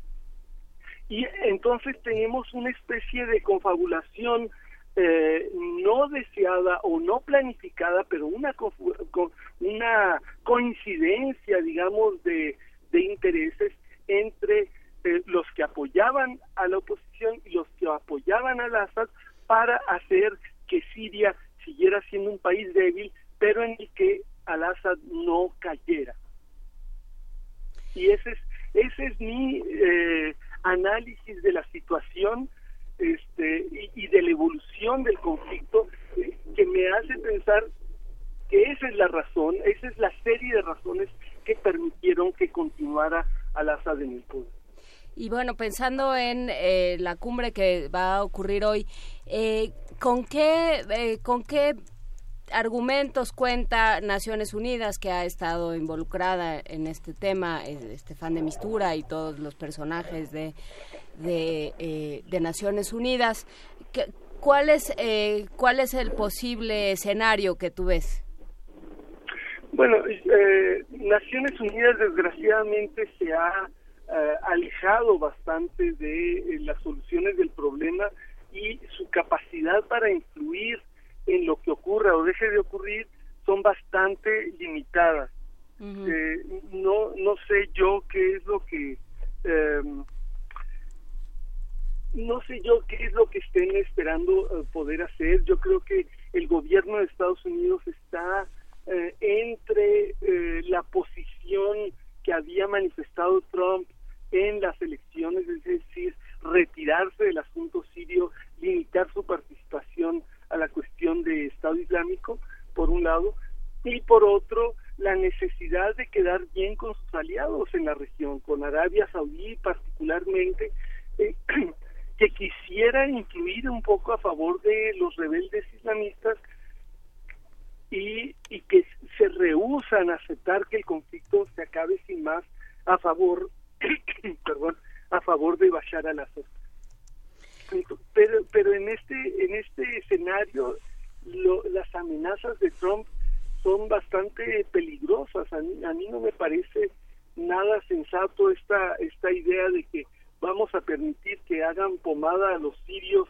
al pueblo sirio o a la oposición siria con armas convencionales pero si hay un uso de armas químicas así mate a 20 o a 5 o a 3 entonces vamos a entrar con toda la fuerza es una, una postura muy peligrosa porque cualquiera puede usar armas químicas y echarle la culpa al gobierno de Al-Assad para cambiar eh, las circunstancias en el terreno, pero esto que, les ha funcionado en el pasado actualmente eh, puede salirse, eh, llevar a una espiral que pudiera salirse de las manos con facilidad y llevar a complicaciones realmente graves.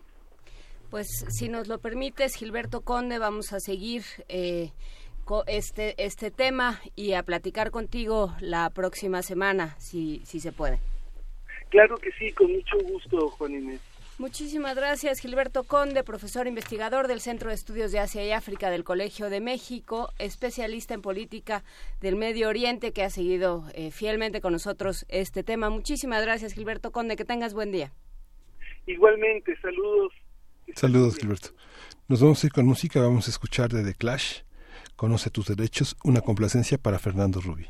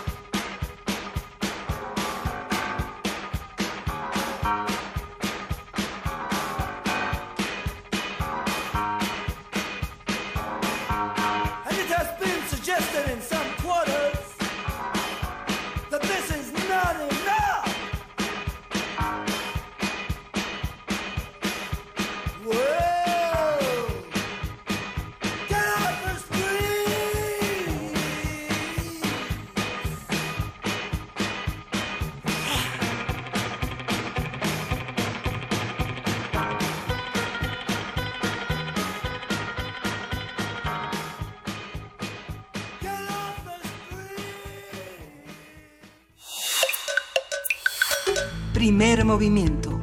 Hacemos comunidad. Nota Nacional.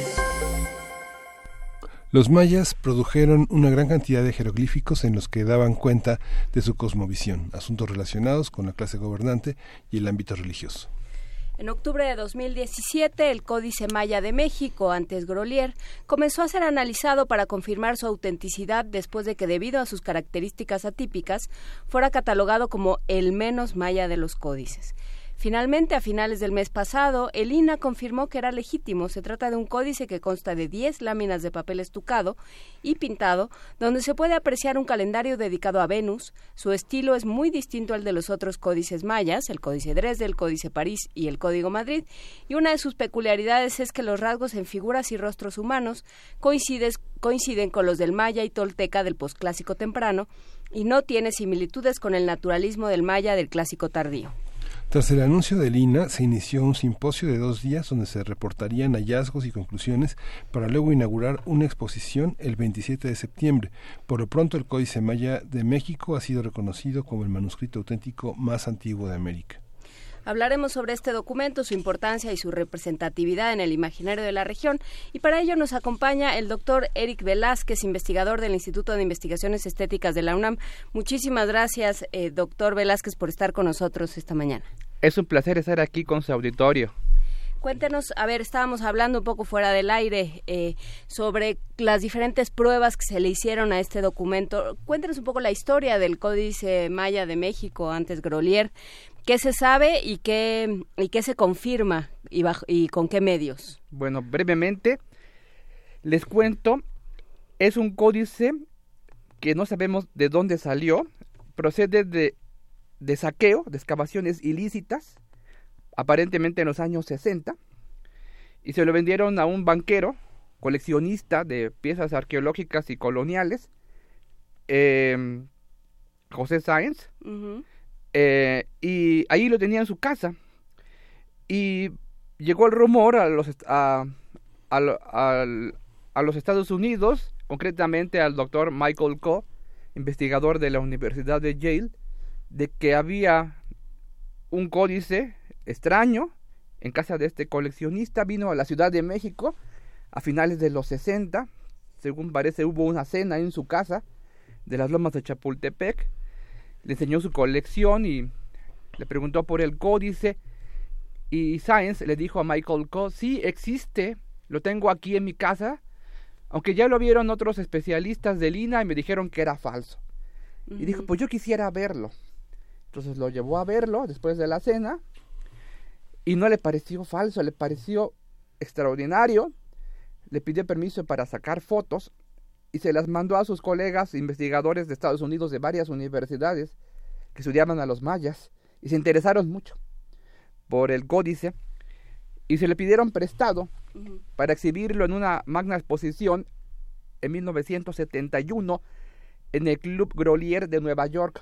O sea, en México nadie lo había visto más que, bueno, pues los quienes iban a las cenas de este señor. Exacto.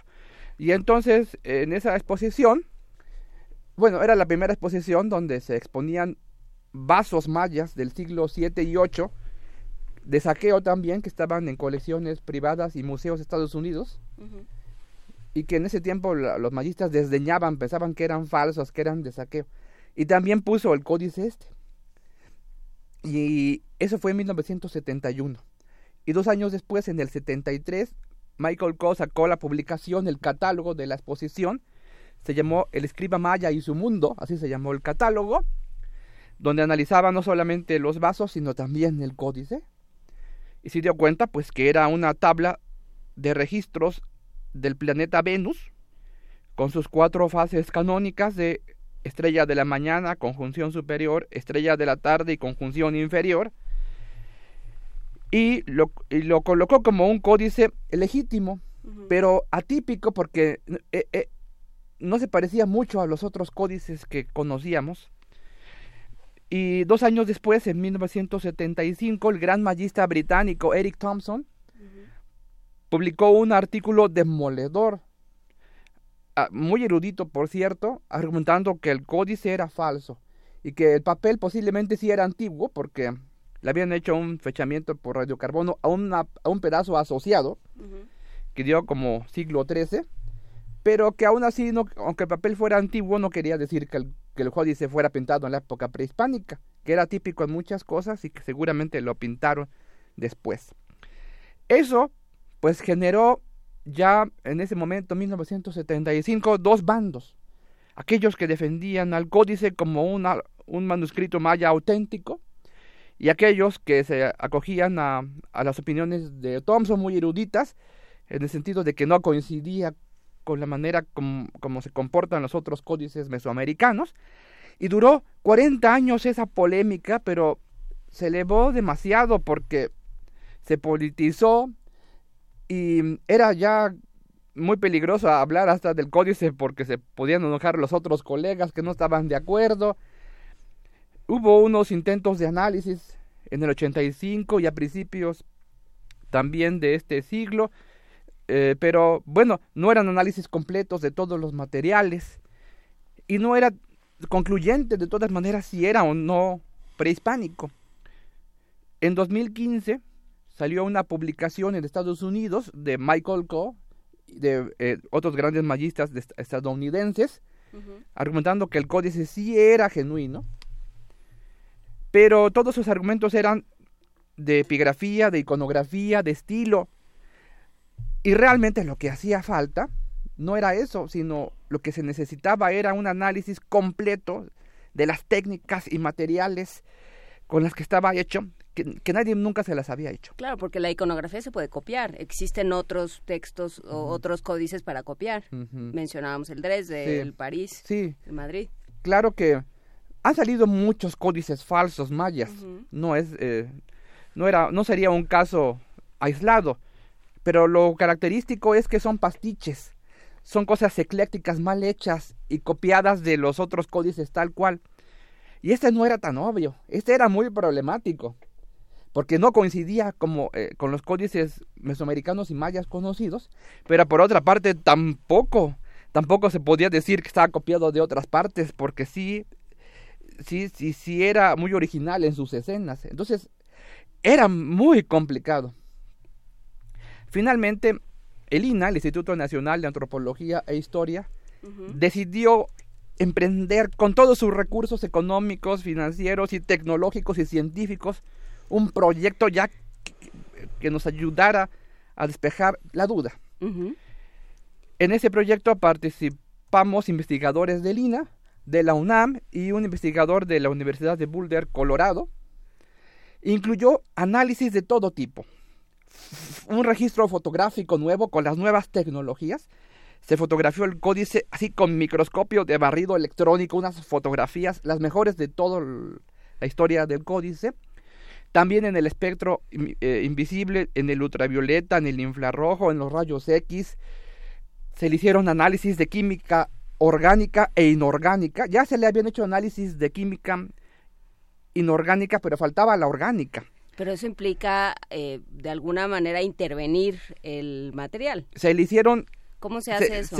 Se, le, se, le hicieron muestras quirúrgicas, ¿no? al, al manuscrito porque es el único códice que está en México, en, en, el Museo Nacional de Antropología, estaba en la bodega, pero ahora ya se le pasó a donde debe de estar, que es en la biblioteca, en la Biblioteca Nacional de Antropología e Historia. Se le hicieron nuevos análisis de radiocarbono, ya no a materiales asociados, sino a diferentes páginas. Todo fue muy, muy profesional para no dañar el códice. y había un elemento sustancial para determinar si el códice era o no genuino. La presencia de verdadero color azul maya. Esto es un componente del arte maya prehispánico que se compone de una parte inorgánica, un, mineral que se llama paligorskita, y un componente orgánico que es el añil.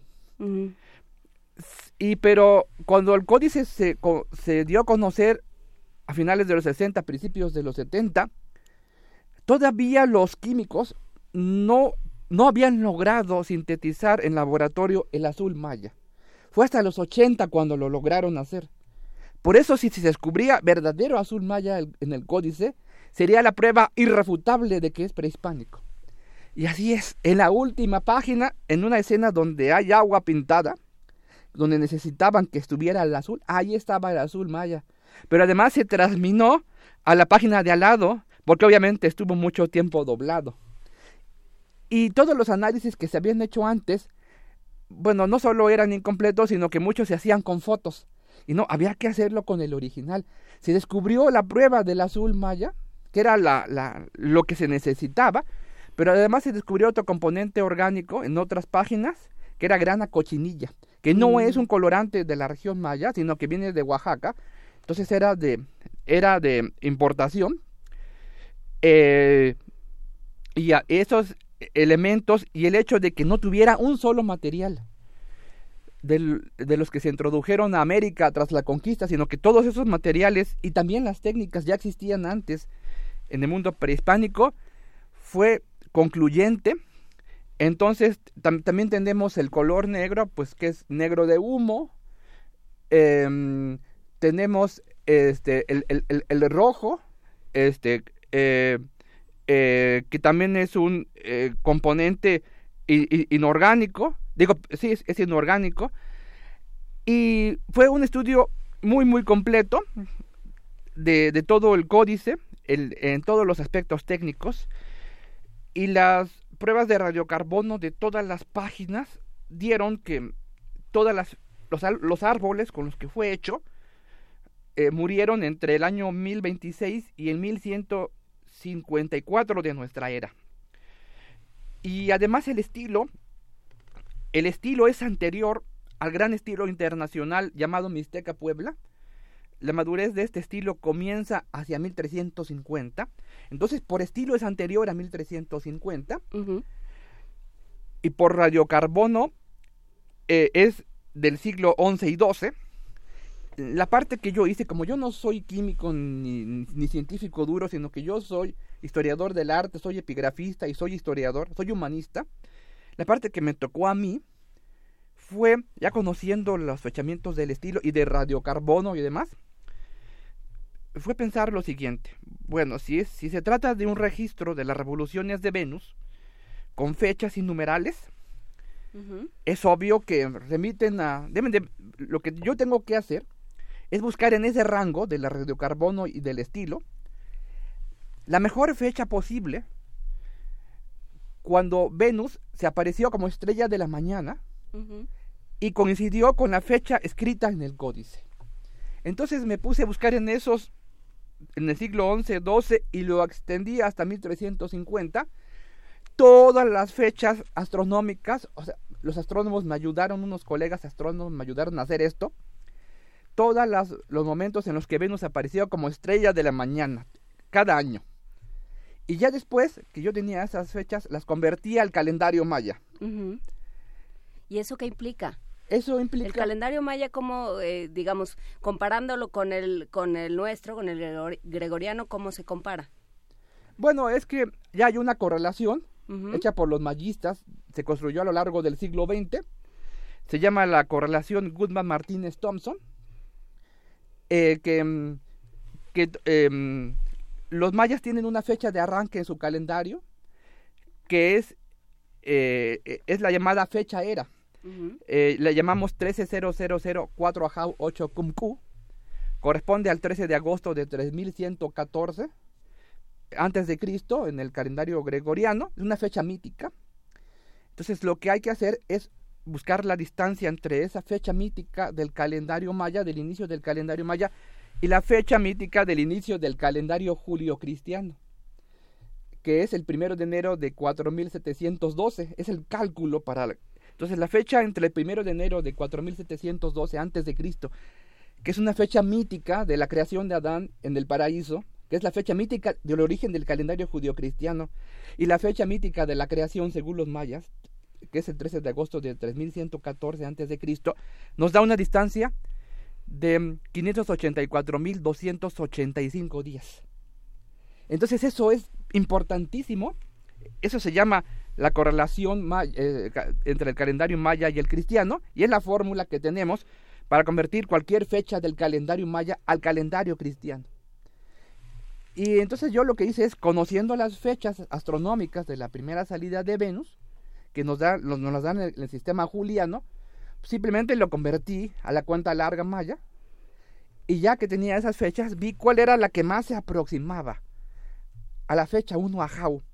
La fecha 1 Ajau es muy importante, porque es la fecha, es la fecha canónica, la fecha base de los cómputos de Venus para los mayas. Es eh, los mayas siempre buscaban que la primera salida de Venus se aproximara a esa fecha 1 Ajau, que estaba en la última página del códice. El códice, el Grolier, que ahora se llama Códice Maya de México, así le puso ya Elina, costaba originalmente de 20 páginas, pero de esas 20 páginas solo tenemos 10, eh, que ya no nos llegaron las otras 10. De lo que se trata es lo siguiente. Venus tiene cuatro, cuatro fases que se llama estrella de la mañana, conjunción superior, estrella de la tarde y conjunción inferior. Teniendo estas cuatro fases que nos suman 584 días, que es el ciclo sinódico de Venus, los mayas encontraron una gran mecánica en el calendario, porque 5 veces 584 nos da un número igualito a 8 años de 365 días.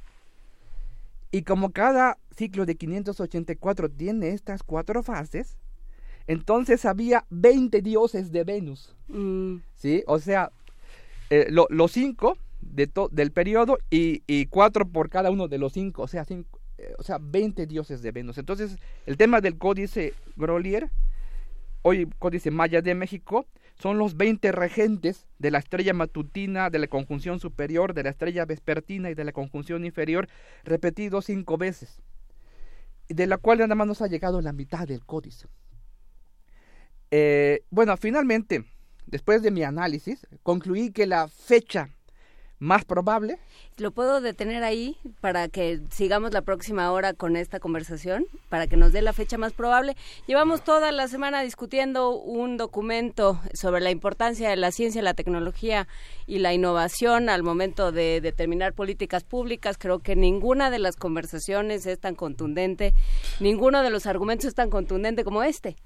La cantidad de, eh, de disciplinas, de ciencias, de especializaciones, de cosas que tuvieron que suceder para que se datara de, eh, transformaciones tecnológicas que hubo que realizar para que se, pudiera datar este códice y cerciorarnos de que sí tenemos con nosotros un, códice prehispánico importante, doctor.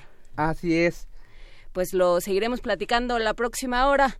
Eh, muchísimas gracias, doctor Eric Velázquez. Regresamos a la tercera hora, primer movimiento, para saber de cuándo es realmente el Códice Maya de México, antes Groler, con el doctor Eric. Síguenos en redes sociales. Encuéntranos en Facebook como Primer Movimiento y en Twitter como arroba PMovimiento. Hagamos comunidad.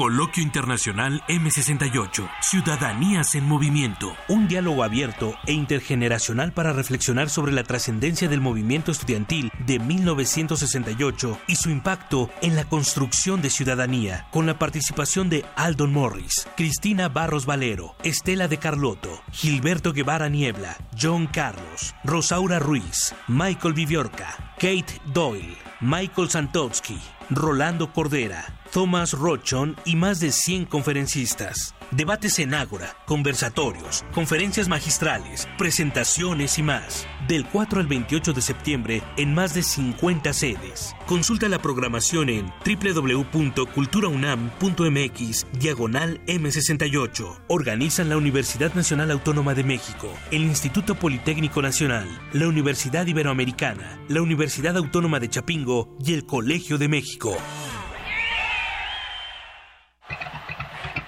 Mm, nada como caminar por las calles y percibir la otra ciudad.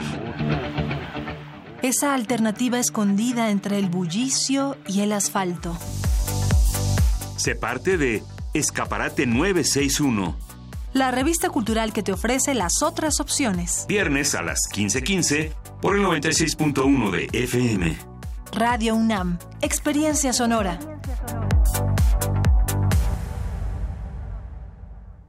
Yo soy Carla y no me dejaron ser candidata de mi partido porque pensaron que era mejor tener a un candidato hombre. Soy Jimena, fui candidata a alcaldesa y no estoy conforme con el resultado de la elección. Yo soy Alfonso, presenté mi proyecto para la consulta de presupuesto participativo. Creo que cumplió con los requisitos y no fue considerado. En todos estos casos, el Tribunal Electoral de la Ciudad de México analiza, indica quién tiene la razón y protege sus derechos. Tribunal Electoral de la Ciudad de México. De principio a fin, justicia en tu elección. 10 frasquitos de gel desinfectante, 4 caldos de cultivo, 2 compostas, un invernadero sonoro. En este ambiente se experimenta la nueva música en compañía de sus creadores. Cultivo de hercios, frescura en la flora musical. Lunes y jueves, 21 horas, por el 96.1 de FM. Radio UNAM.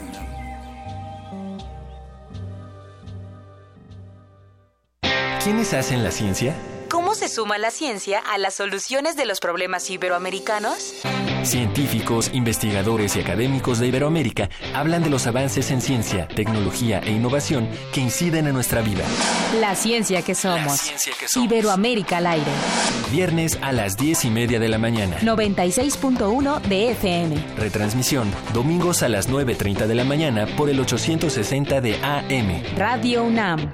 Experiencia sonora. Ingredientes para hacer la pócima de la diversión. Ancas de rana intrépida.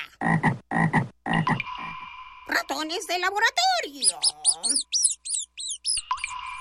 Plumas de pollo creativo. Mm, medio litro de carcajadas. Y listo. Revolvemos todo y decimos...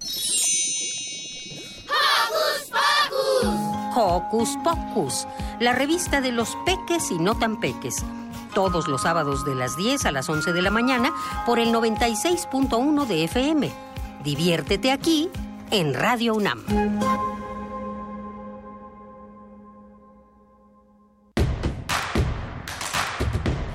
Encuentra la música de primer movimiento día a día en el Spotify de Radio UNAM y agréganos a tus favoritos.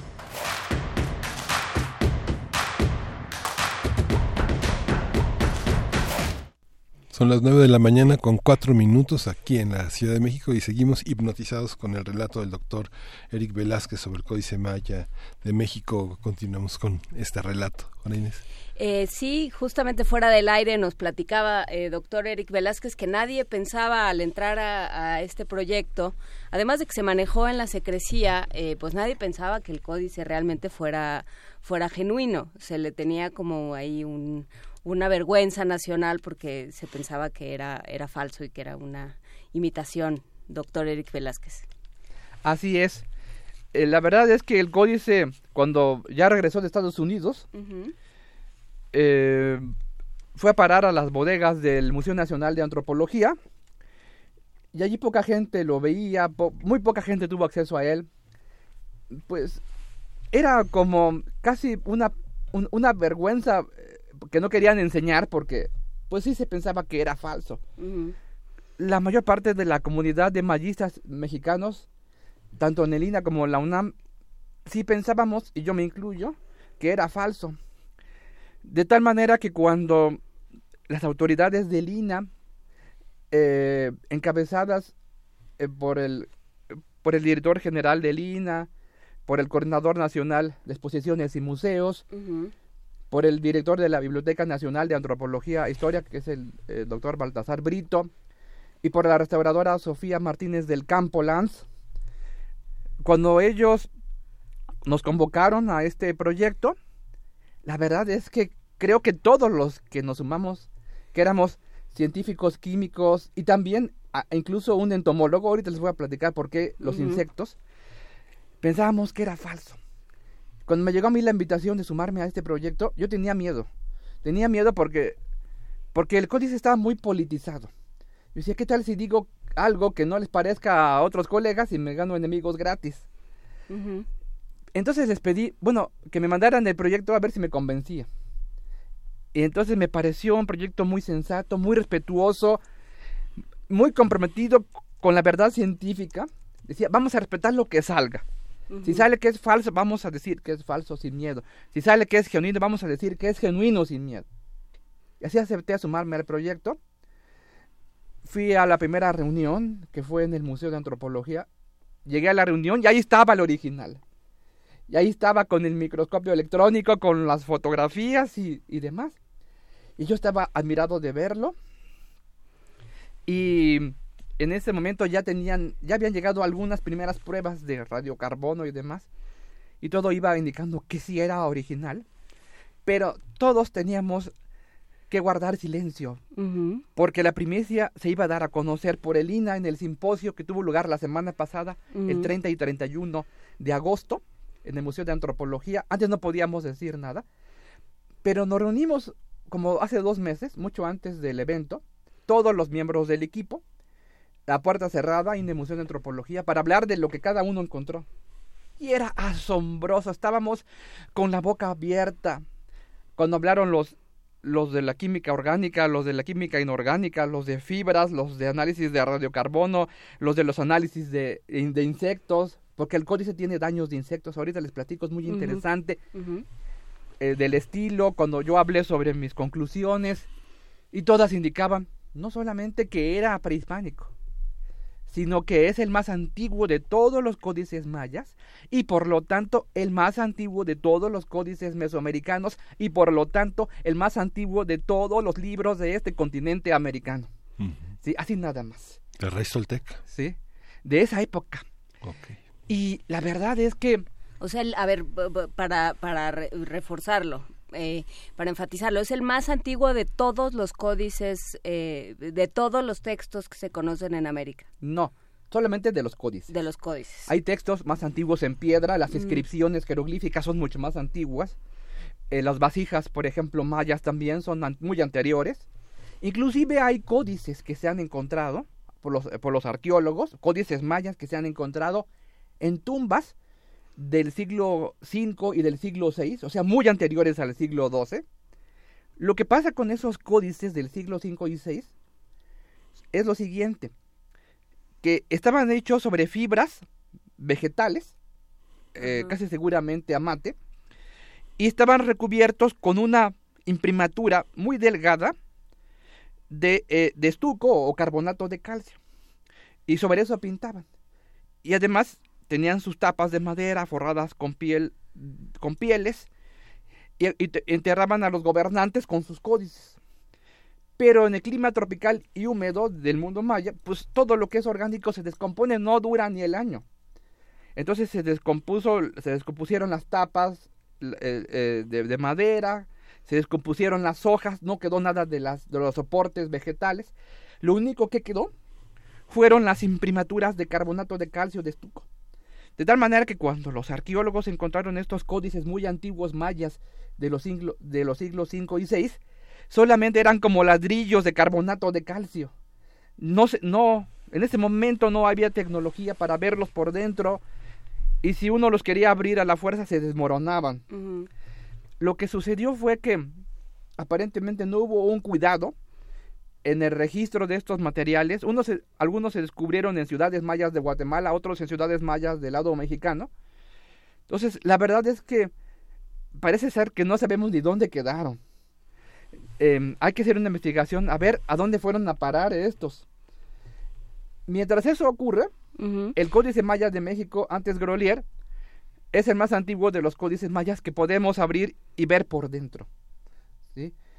Pero estamos hablando de un códice del siglo XII. No se les olvide que, que los mayas escribían en piedra y en cerámica desde el siglo II antes de Cristo y todo el periodo clásico entre 300 y 900 que tenemos 15.000 inscripciones. O sea, de ninguna manera es el texto maya más antiguo, pero es el códice en papel en, de fibra más antiguo de América que podemos ver y, abrir por dentro. Y hay una cosa en la que quisiera hacer énfasis. Antes del estudio de este códice, todos los códices mesoamericanos que conocíamos eran un poco anterior a la conquista o del momento del contacto o del siglo XVI. Entonces pensábamos, teníamos como mucha arrogancia, pensábamos que ya sabían, ya sabíamos cómo eran los códices mesoamericanos.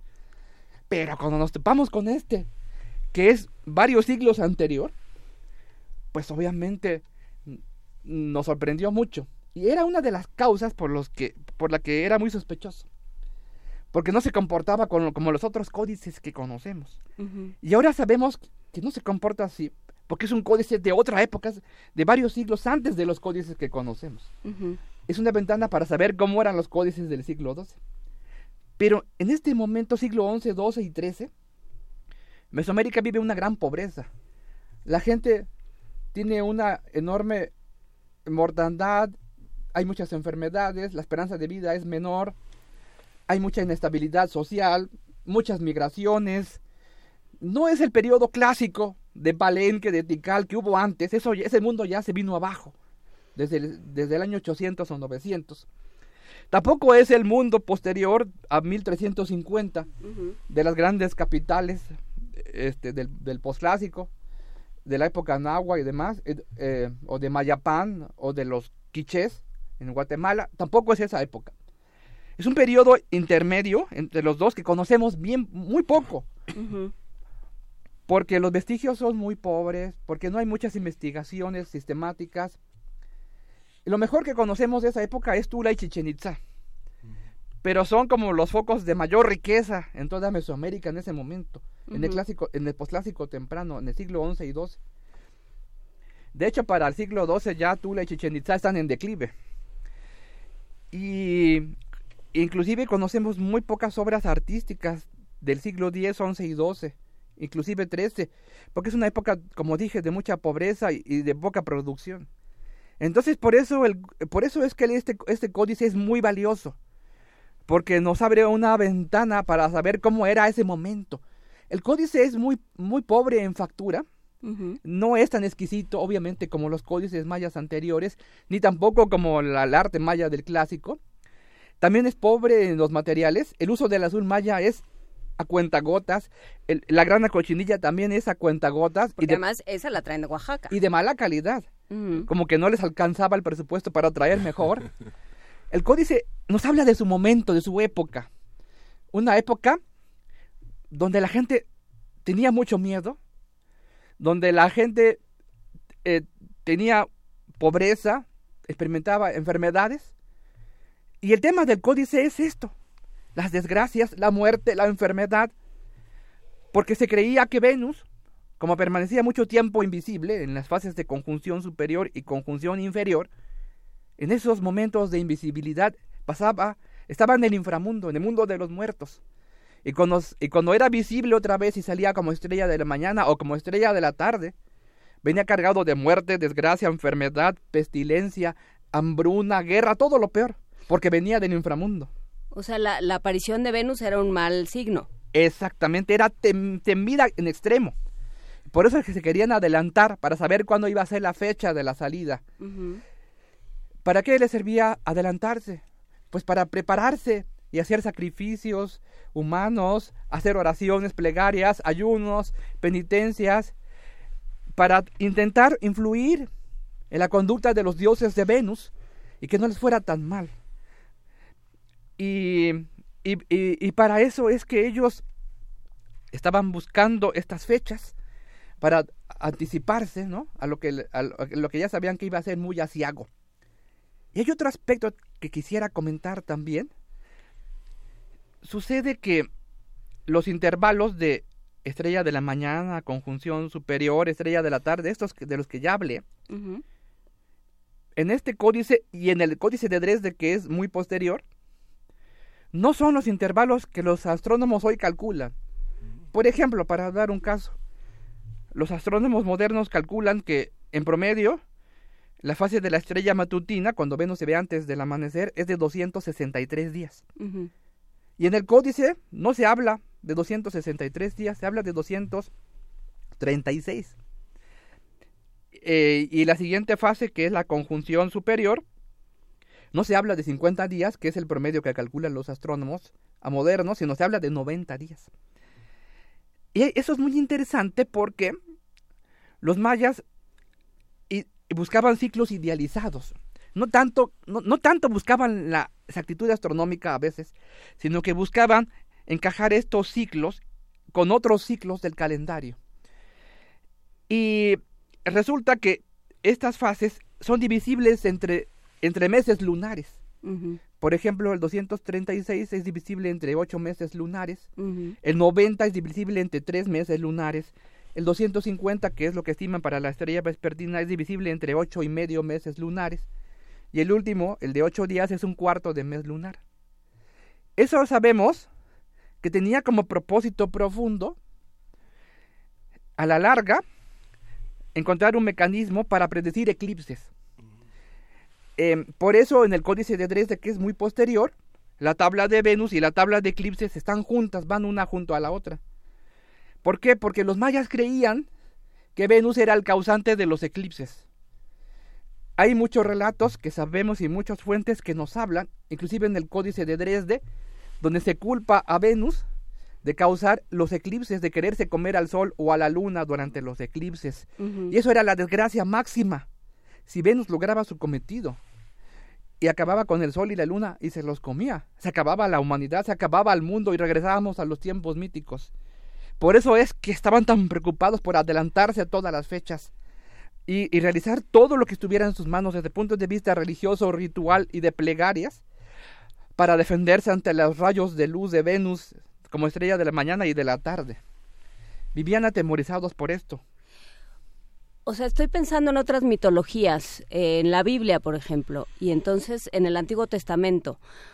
O sea, ellos hubieran podido, o en este, en este imaginario simbólico, ellos hubieran podido predecir las plagas de Egipto y el diluvio y este tipo de, horrores.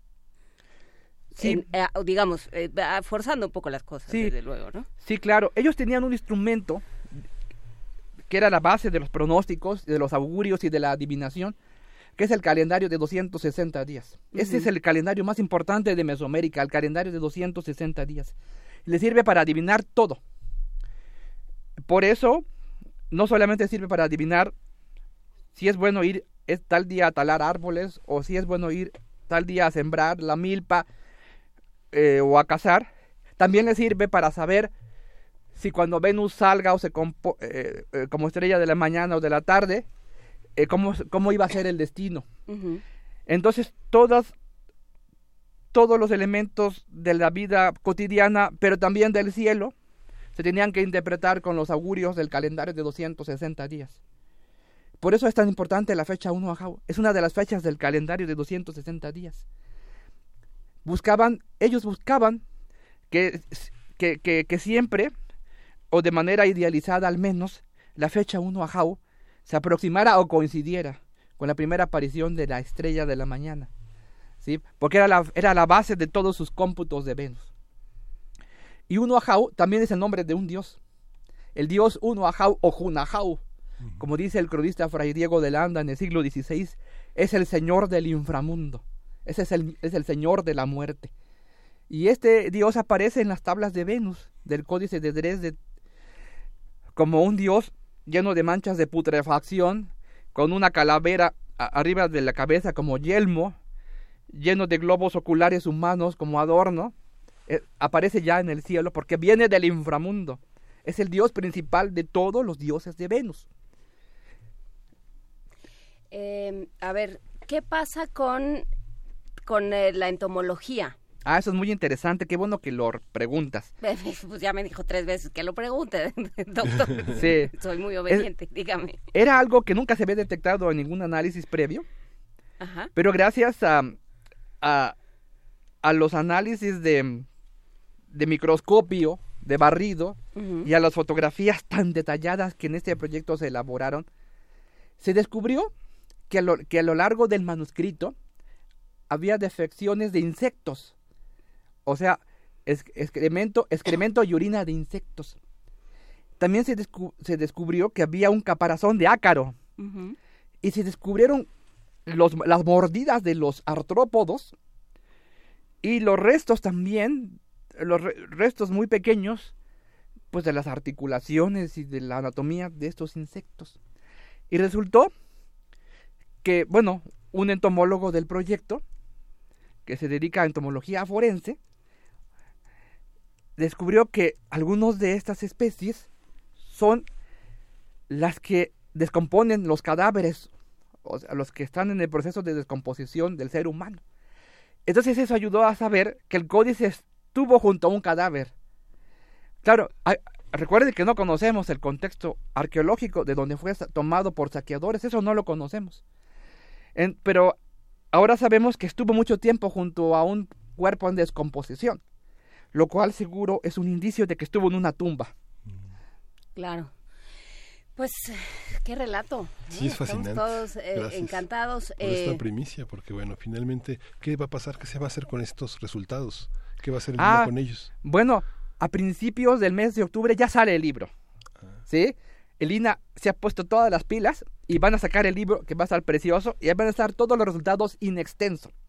Y se va a presentar el libro en la feria del libro de antropología e historia, que se va, esa feria se inaugura, no tengo bien la fecha en la mente, pero se inaugura a finales de septiembre en el Museo de Antropología y va a estar acompañada con la exposición del verdadero códice que va a estar en una de las salas del Museo de Antropología, en la sala de exposiciones temporales. Allí se va a poner en medio el original códice para que toda la gente pueda ir a verlo. Em, el Códice Maya de México antes Grolier y se va a presentar el libro en el marco de esta feria. Y bueno, la verdad es que va a estar muy bien. Quisiera mencionar, si me lo permiten. Adelante. Que el día, en los días miércoles y jueves de esa semana, o sea, ayer y antier, tuvimos un magno evento en el Instituto de Investigaciones Bibliográficas de la UNAM, en la Biblioteca y Hemeroteca Nacional, que se llamó Los Códices Mayas a Debate, estudios interdisciplinarios sobre escritura, imagen y materialidad.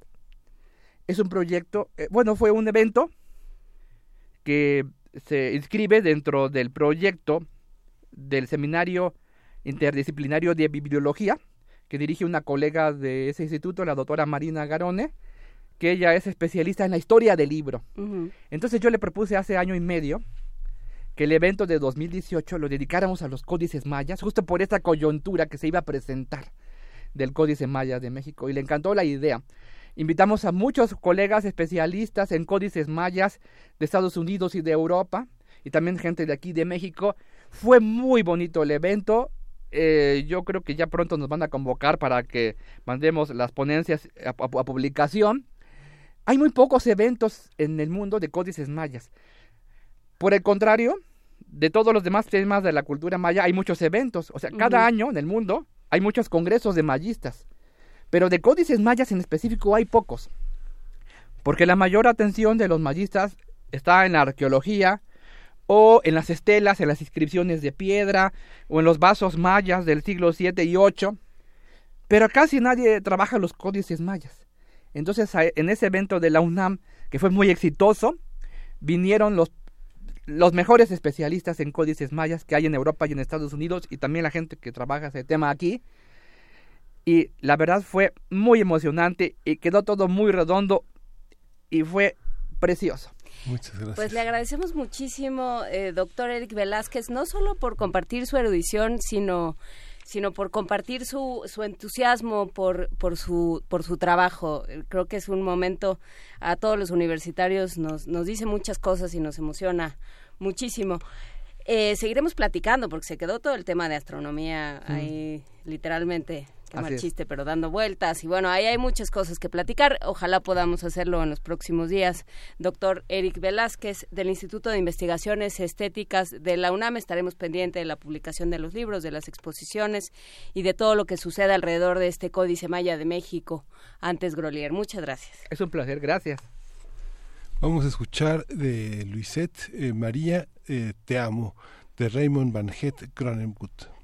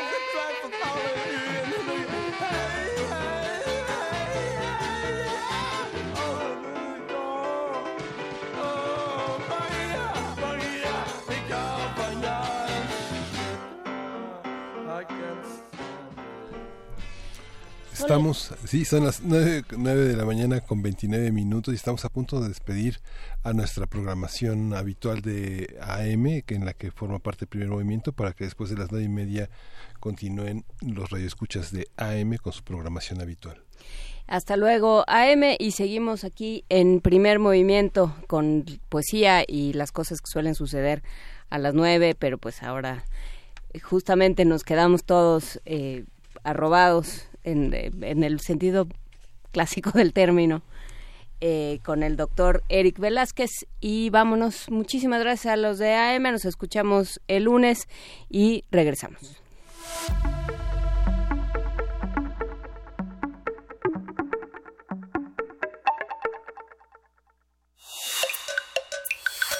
Primer movimiento. Hacemos comunidad. Es hora de Poesía Necesaria.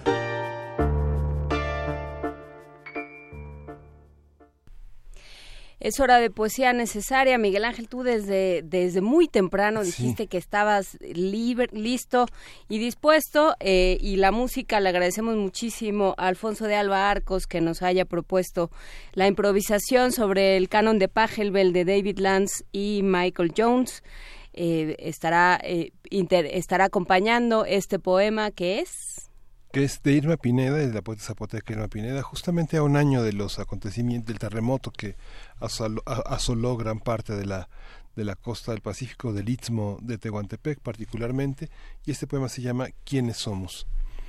¿Quiénes somos nosotros los que ahora parecemos otros? ¿Dónde quedó nuestra casa? ¿A dónde se han marchado nuestros cantos?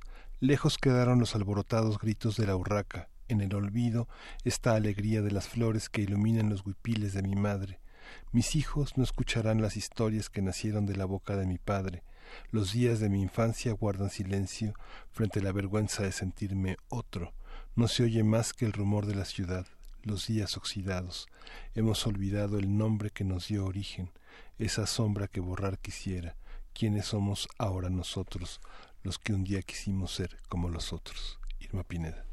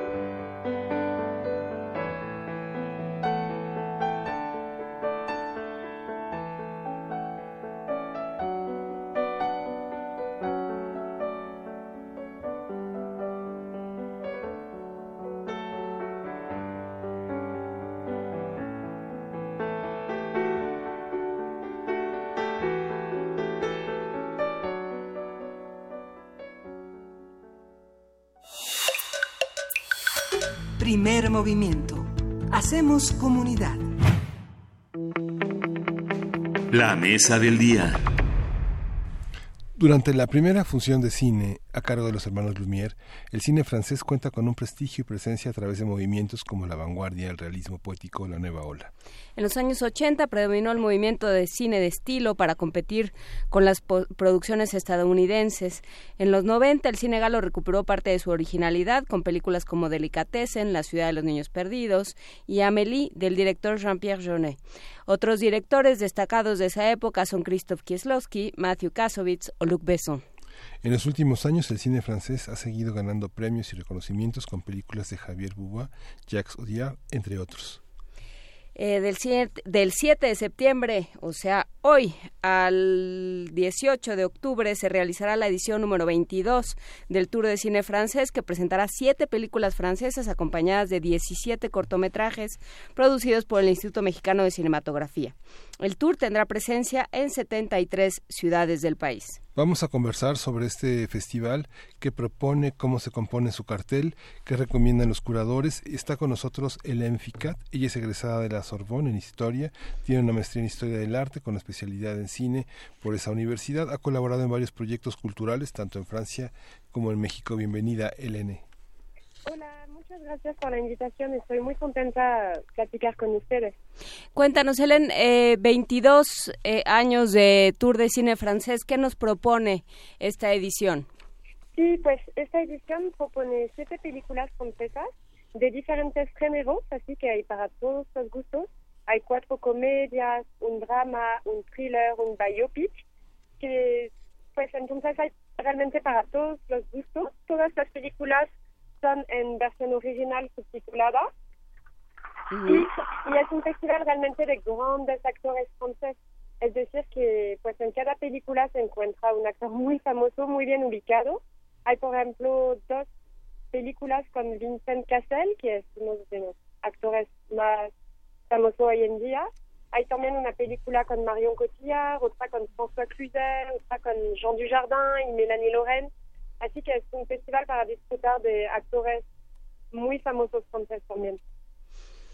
Es una, eh, es una edición para disfrutar y hay mucho de lo que se conoce el cine francés, pero también eh, la idea es que haya de lo, de lo que no se conoce, de lo que habla de quién, dónde está situada ideológicamente, eh, emocionalmente, artísticamente Francia el día de hoy. ¿Qué, ¿Qué se ve? ¿Qué Francia se ve a través de estas películas, Helen? Pues sería una Francia diversa, con mucha mm, diversidad. Hay siempre la idea, a través de las comedias, sobre todo, del vivir juntos, ¿no? Como de aceptarnos cada uno y es el hilo conductor de las comedias. Y, mm, y lo bueno de esta, de esta edición es que la, la producción es muy ecléctica. Es decir, que pues enseña una Francia, sí, muy diversa, con unas regiones particulares como Normandía, que es una región al oeste. Hay también películas que se, que se grabaron en París, hasta hay una que se grabó en Tahiti. Y sí, siempre creo que el hilo conductor es la idea del vivir juntos. De vivir juntos. Que es un problema, o sea, digamos, es algo que Europa entera se está planteando en este momento a nivel político, a nivel social, y que en Francia también es, es un tema, ¿no? De, muchas maneras, no solo por temas religiosos o por temas de origen étnico nacional, sino también por temas políticos. Sí, creo que es una temática fuerte ahora que está viviendo Francia y Europa. Y entonces sí, en el cine, que es como, el cine es la vida básicamente, se, se siente mucho. Ujú. ¿Todas estas películas eh, están en una cartelera de éxito en Europa o son parte de una cartelera como secreta, muy hermética y, y muy eh, reservada para conocedores? ¿Cuál es, cuál es lo que tiene Sí. de particularidad? Pues hay de todo justamente. Hay películas como muy fáciles de ver, que son muy populares, en que han tenido mucho éxito popular en Francia, en el buen sentido, como por ejemplo La Poula Rodin de Franck Dubosc, o como unas comedias como Hay no, unas comedias como y ahí Y ahí nos quedamos en esta conversación con Hélène Fica del Tour de Cine Francés. Sí. Eh, perdimos la Se comunicación. refiere a la, a la comedia de Normandía al desnudo de, de Philippe Leguet, que es una película de una comunidad de Normandía que está pero absolutamente en crisis y llega un fotógrafo norteamericano para tomarlos de desnudos, Blake Newman, a convencerlos. Es una historia real. Es una historia real, como sucedió en el Zócalo de la Ciudad de México. como el también. Eh, Logramos la- re- restaurar la comunicación, pues parece que no. No hay que decir que los 18 documentales, los 17 documentales que están, bueno, son realmente del último de la producción de este gran parte de la, de la universidad. Son de Ernesto Martínez El Futuro, de Mariana Martínez Franco, de Carlos Andrade La Huella, eh, Horas Roca de Sandra Reynoso, Gina de David Diomedes, de Salvador Plancarte Bombones, de Dionisio Juglar eh, este personaje de José Luis Fernández, Carrizos de Dinar Urbina Mata, Los ausentes de José Loma Cervert, Los pedazos del tiempo de Elena García y de Iván Salcedo eh, Nahuali. Ya, ya está, ya estás en la línea, Ele- Elena. Hélène Fica, estabas a punto de contarnos de Normandía al desnudo. Sí, Normandía del Desnudo es una, mm, es una comedia muy divertida, muy fina. Cuenta la historia de un pequeño pueblo de Normandía, que es una región al oeste de Francia, que está pasando por una crisis económica. Y para dar a conocer a sus reivindicaciones, el alcalde de la ciudad pues intenta como convencer a su pueblo que pose desnudo para un célebre fotógrafo americano, una especie de Spencer Tunick. Y es una película muy divertida, muy fina, que siempre va entre ternura y acidez. Y mm, sí que cuestiona el poder que puede tener el arte para dar a conocer reivindicaciones. Y lo bueno de esta película es que tiene una galería de personajes muy pintorescos, muy divertidos. Va del alcalde carismático al carnicero celoso, a la ex Miss Normandía, al dueño de la farmacia reaccionario. Y es una película así muy divertida porque todos se, se preguntan, ah, ¿qué, vamos a hacer? ¿Podemos desnudo o no? Entonces va siempre a hablar de los prejuicios sociales. Yo se lo recomiendo muchísimo, por ejemplo, esa. Muy bien. Eh, ¿Alguna otra que te, que te parezca particularmente interesante, además de esta comedia Normandía al desnudo? Sí, por ejemplo, hay una a mí que me, que me gustó mucho, que es Cara de Ángel. Es una eh, ópera prima de una mujer directora que se llama Vanessa Filo, con Marion Cotillard, que ya es una estrella a nivel internacional.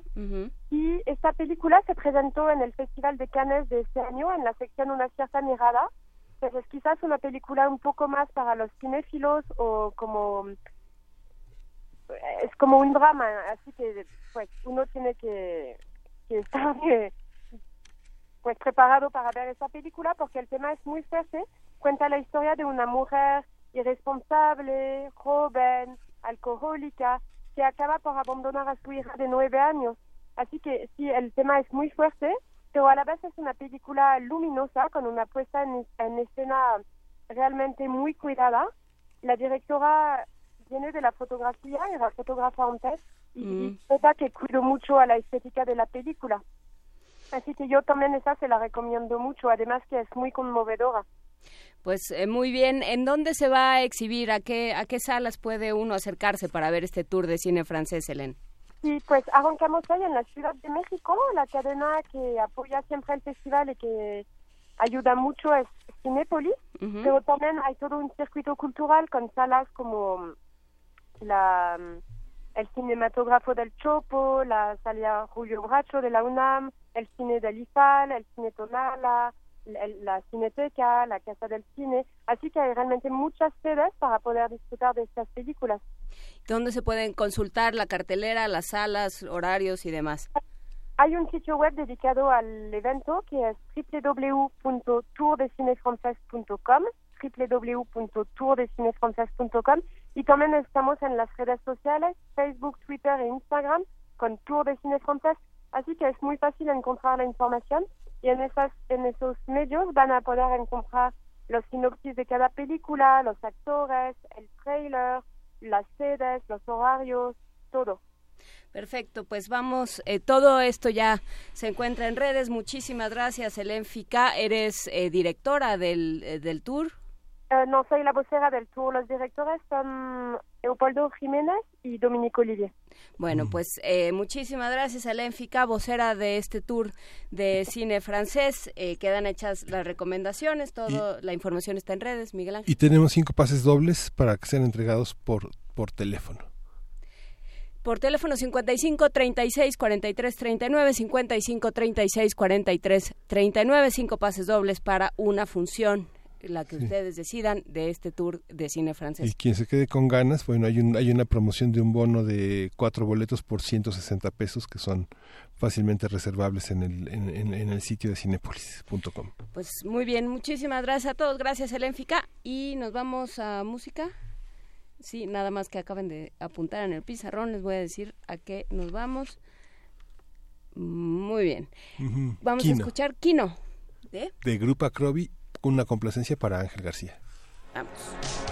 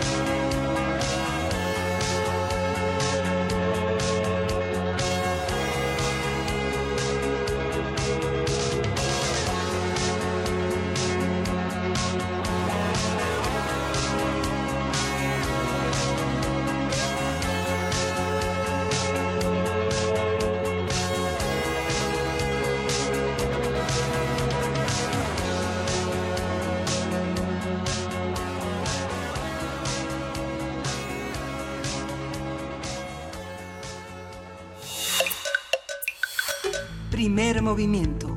Hacemos comunidad. Pues ya estamos en, en- en la última carrera de esta tercera hora de primer movimiento y justamente es con una conversación sobre el cuerpo del sol o diálogo para enamorar al infierno. Vamos a conversar con Alejandro Massa Varela. Él es escritor y poeta de esta obra de teatro. Buenos días, Alejandro Massa. ¿Cómo estás, Miguel Ángel? ¿Cómo estás, Juana Inés? Buenos días. Buenos días, eh, Alejandro. Cuéntanos qué es eh, esta, esta puesta en escena. ¿Qué propone? Pues mira, es sobre una historia de amor de una pareja en Medio Oriente, en la guerra actual en Siria. Y lo que trato de hacer es, más que hacer una obra sobre denuncias, sobre lo que puede estar su- sucediendo ahorita en el país, es más una historia pues sobre emociones complejas de los seres humanos frente a la muerte, que se preguntan sobre el sentido del alma, sobre el sentido del amor, y que tienen sentimientos, o sea, por ejemplo, odio o afectos, que para completar habría que renunciar o a uno o a otro, o al odio o al, o al afecto. Hay que renunciar al odio o al afecto y eso siempre, siempre trae consecuencias, Alejandro. Pues claro, porque este sí, o sea, es porque la vida es muy complicado que sea pues un sentimiento eh, que si no puedes completar, entonces no no vives como a como como plenamente, pero si lo completas tienes que renunciar a muchas cosas. Yo creo que entonces la pareja que son de dos personas de creencias diferentes, pues te exigen eh, pues mu- o sea, se complementan mutuamente por esta perspectiva junta que tienen que crear porque quieren recuperar la visión del otro pero al mismo tiempo eso exige que tengan que sacrificar muchas cosas que tengan que, que aprender del, de- de- del otro y yo creo que eso es de lo que trata la obra Y, y el, este subtítulo, Diálogo para enamorar al infierno, ¿a qué hace referencia? Pues yo diría que eh, que la seducción, o sea, no tiene que ver quizás eh, la poesía con lo bonito, sino que pues toca, digamos, el sufrimiento humano, pero de todas maneras hay una, una suerte de atracción que está más allá del bien y del mal, quizás que hay una hay, hay, algo en el amor que, que no tiene que ver con hacer lo que tú quieres o con o con que pasen puras cosas buenas, sino con, con aceptar, con aprender, con que, que la libertad tiene que ver también con que las cosas sean reales, como lo puede ser incluso el mismo infierno. Entonces las personas ahí en un momento crítico, en un momento doloroso, quizás, o sea, de todas maneras hay oportunidad ahí para el amor y para, digamos, inclusive a las personas que sufren, que encuentren de todas maneras ahí un, una raíz con ese con esa afección quizás entonces por eso también yo le puse ese subtítulo a la a la obra. ¿De quién es la dramaturgia? es mía Ajá. yo, yo soy el este el autor soy el dramaturgista de la obra y este el los directores son Eduardo Camacho y Gustavo Lubiano los dos ¿Y qué, eh, quiénes son los actores? ¿Otra vez? los actores son eh, Guadalupe Ocampo y este Damián Cordero. También está eh, Gustavo en algunas funciones apoyándonos como actor. Y bueno yo estoy muy orgulloso del equipo creo que son este co- como son profesionales muy capaces y este con mucho talento. Y hoy hemos recibido muy buenos comentarios en Cultura UNAM nos han puesto la- el público que fue a la obra al estreno comentarios muy positivos y estamos por eso también muy contentos que le haya gustado a la gente Ah, hay que decir que esto va a estar eh, todos los lunes de septiembre a las 8 de la noche. La entrada es libre eh, todos los lunes de septiembre a partir de, pues ya, ya estrenaron, ¿verdad? Sí, ya estrenamos este, esta semana y vamos a estar todos los lunes de septiembre a las 8 de la noche, sí, Juana Inés. Pues bueno, todos los lunes de septiembre a las 8 de la noche aquí en la sala Julián Carrillo de Radio UNAM, Adolfo Prieto 133, Colonia del Valle, cerca del Metrobús Amores y del Metro Etiopía.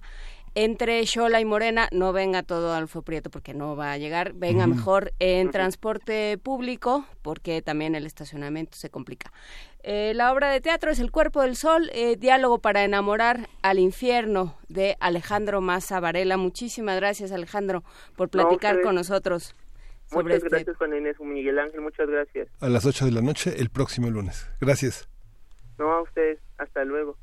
Hasta luego, ya está el cartel de este de esta puesta en escena en nuestras redes aquí en la sala Julián Carrillo de Radio UNAM que ya está otra vez eh, pues libre y feliz y funcionando. Y bueno, pues nos vamos a música. Sí, nos vamos a música. Vamos a ir a música y bueno, también eh, hay que decir que hoy se estrena en el CENART Cambio de piel, una dramaturgia que escribió Edgar Chías en 2005, que publicó Teatro sin paredes, eh, esta de colección de libros que dirige eh, eh, Salmón, este estupendo director franco-mexicano. Y- ¿Alejandro se llama? No, este, David Salmón, Salmón. que dirige David Ujú. Salmón, y que ahora dirige Carlos Talancón, un estupendo actor que estuvo con el Nahuatl, ahora dirige Cambio de piel, una obra durísima sobre las desapariciones, la migración, este, la violencia. Cambio de piel en... En el CENART, en la, en, en, en, en- en la sala, en, la- en el foro del CENART, y es a las 8 de la noche. Pues queda hecha la invitación. Por lo pronto vamos a escuchar de Radio Tarifa esta canción Sefardí que nos pidió... ¿Quién nos la pidió en redes? En Twitter. Bueno, no importa. por- vamos a escucharla y de regreso decimos quién nos la pidió. Muchas gracias.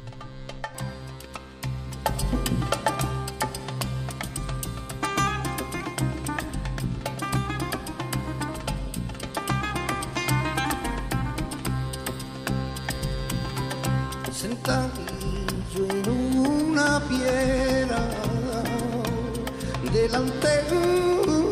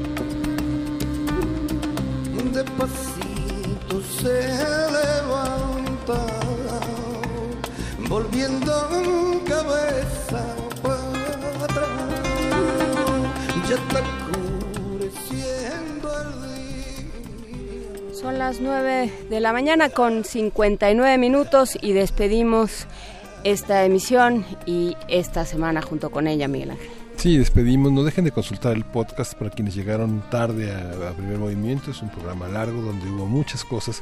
El origen de los movimientos, de las barras, de los porros. Eh, esta mañana el Códice Maya que tuvo la presencia del doctor Eric Velázquez. Consúltenlo, lea, este, escúchelo, vuélvalo a ver y vuélvalo a repasar. Vale muchísimo la pena todo lo que pasó en este programa de hoy. Y esto fue, esto fue Primer Movimiento. El mundo desde la universidad. El lunes se reincorpora Luisa Iglesias. Gracias a todos los que nos ayudaron esta semana a sacar adelante este programa y seguiremos conversando la próxima semana. Muchas gracias.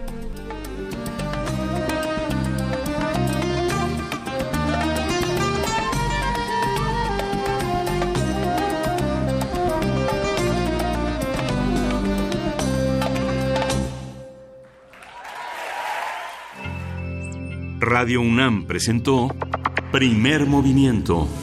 El mundo desde la universidad.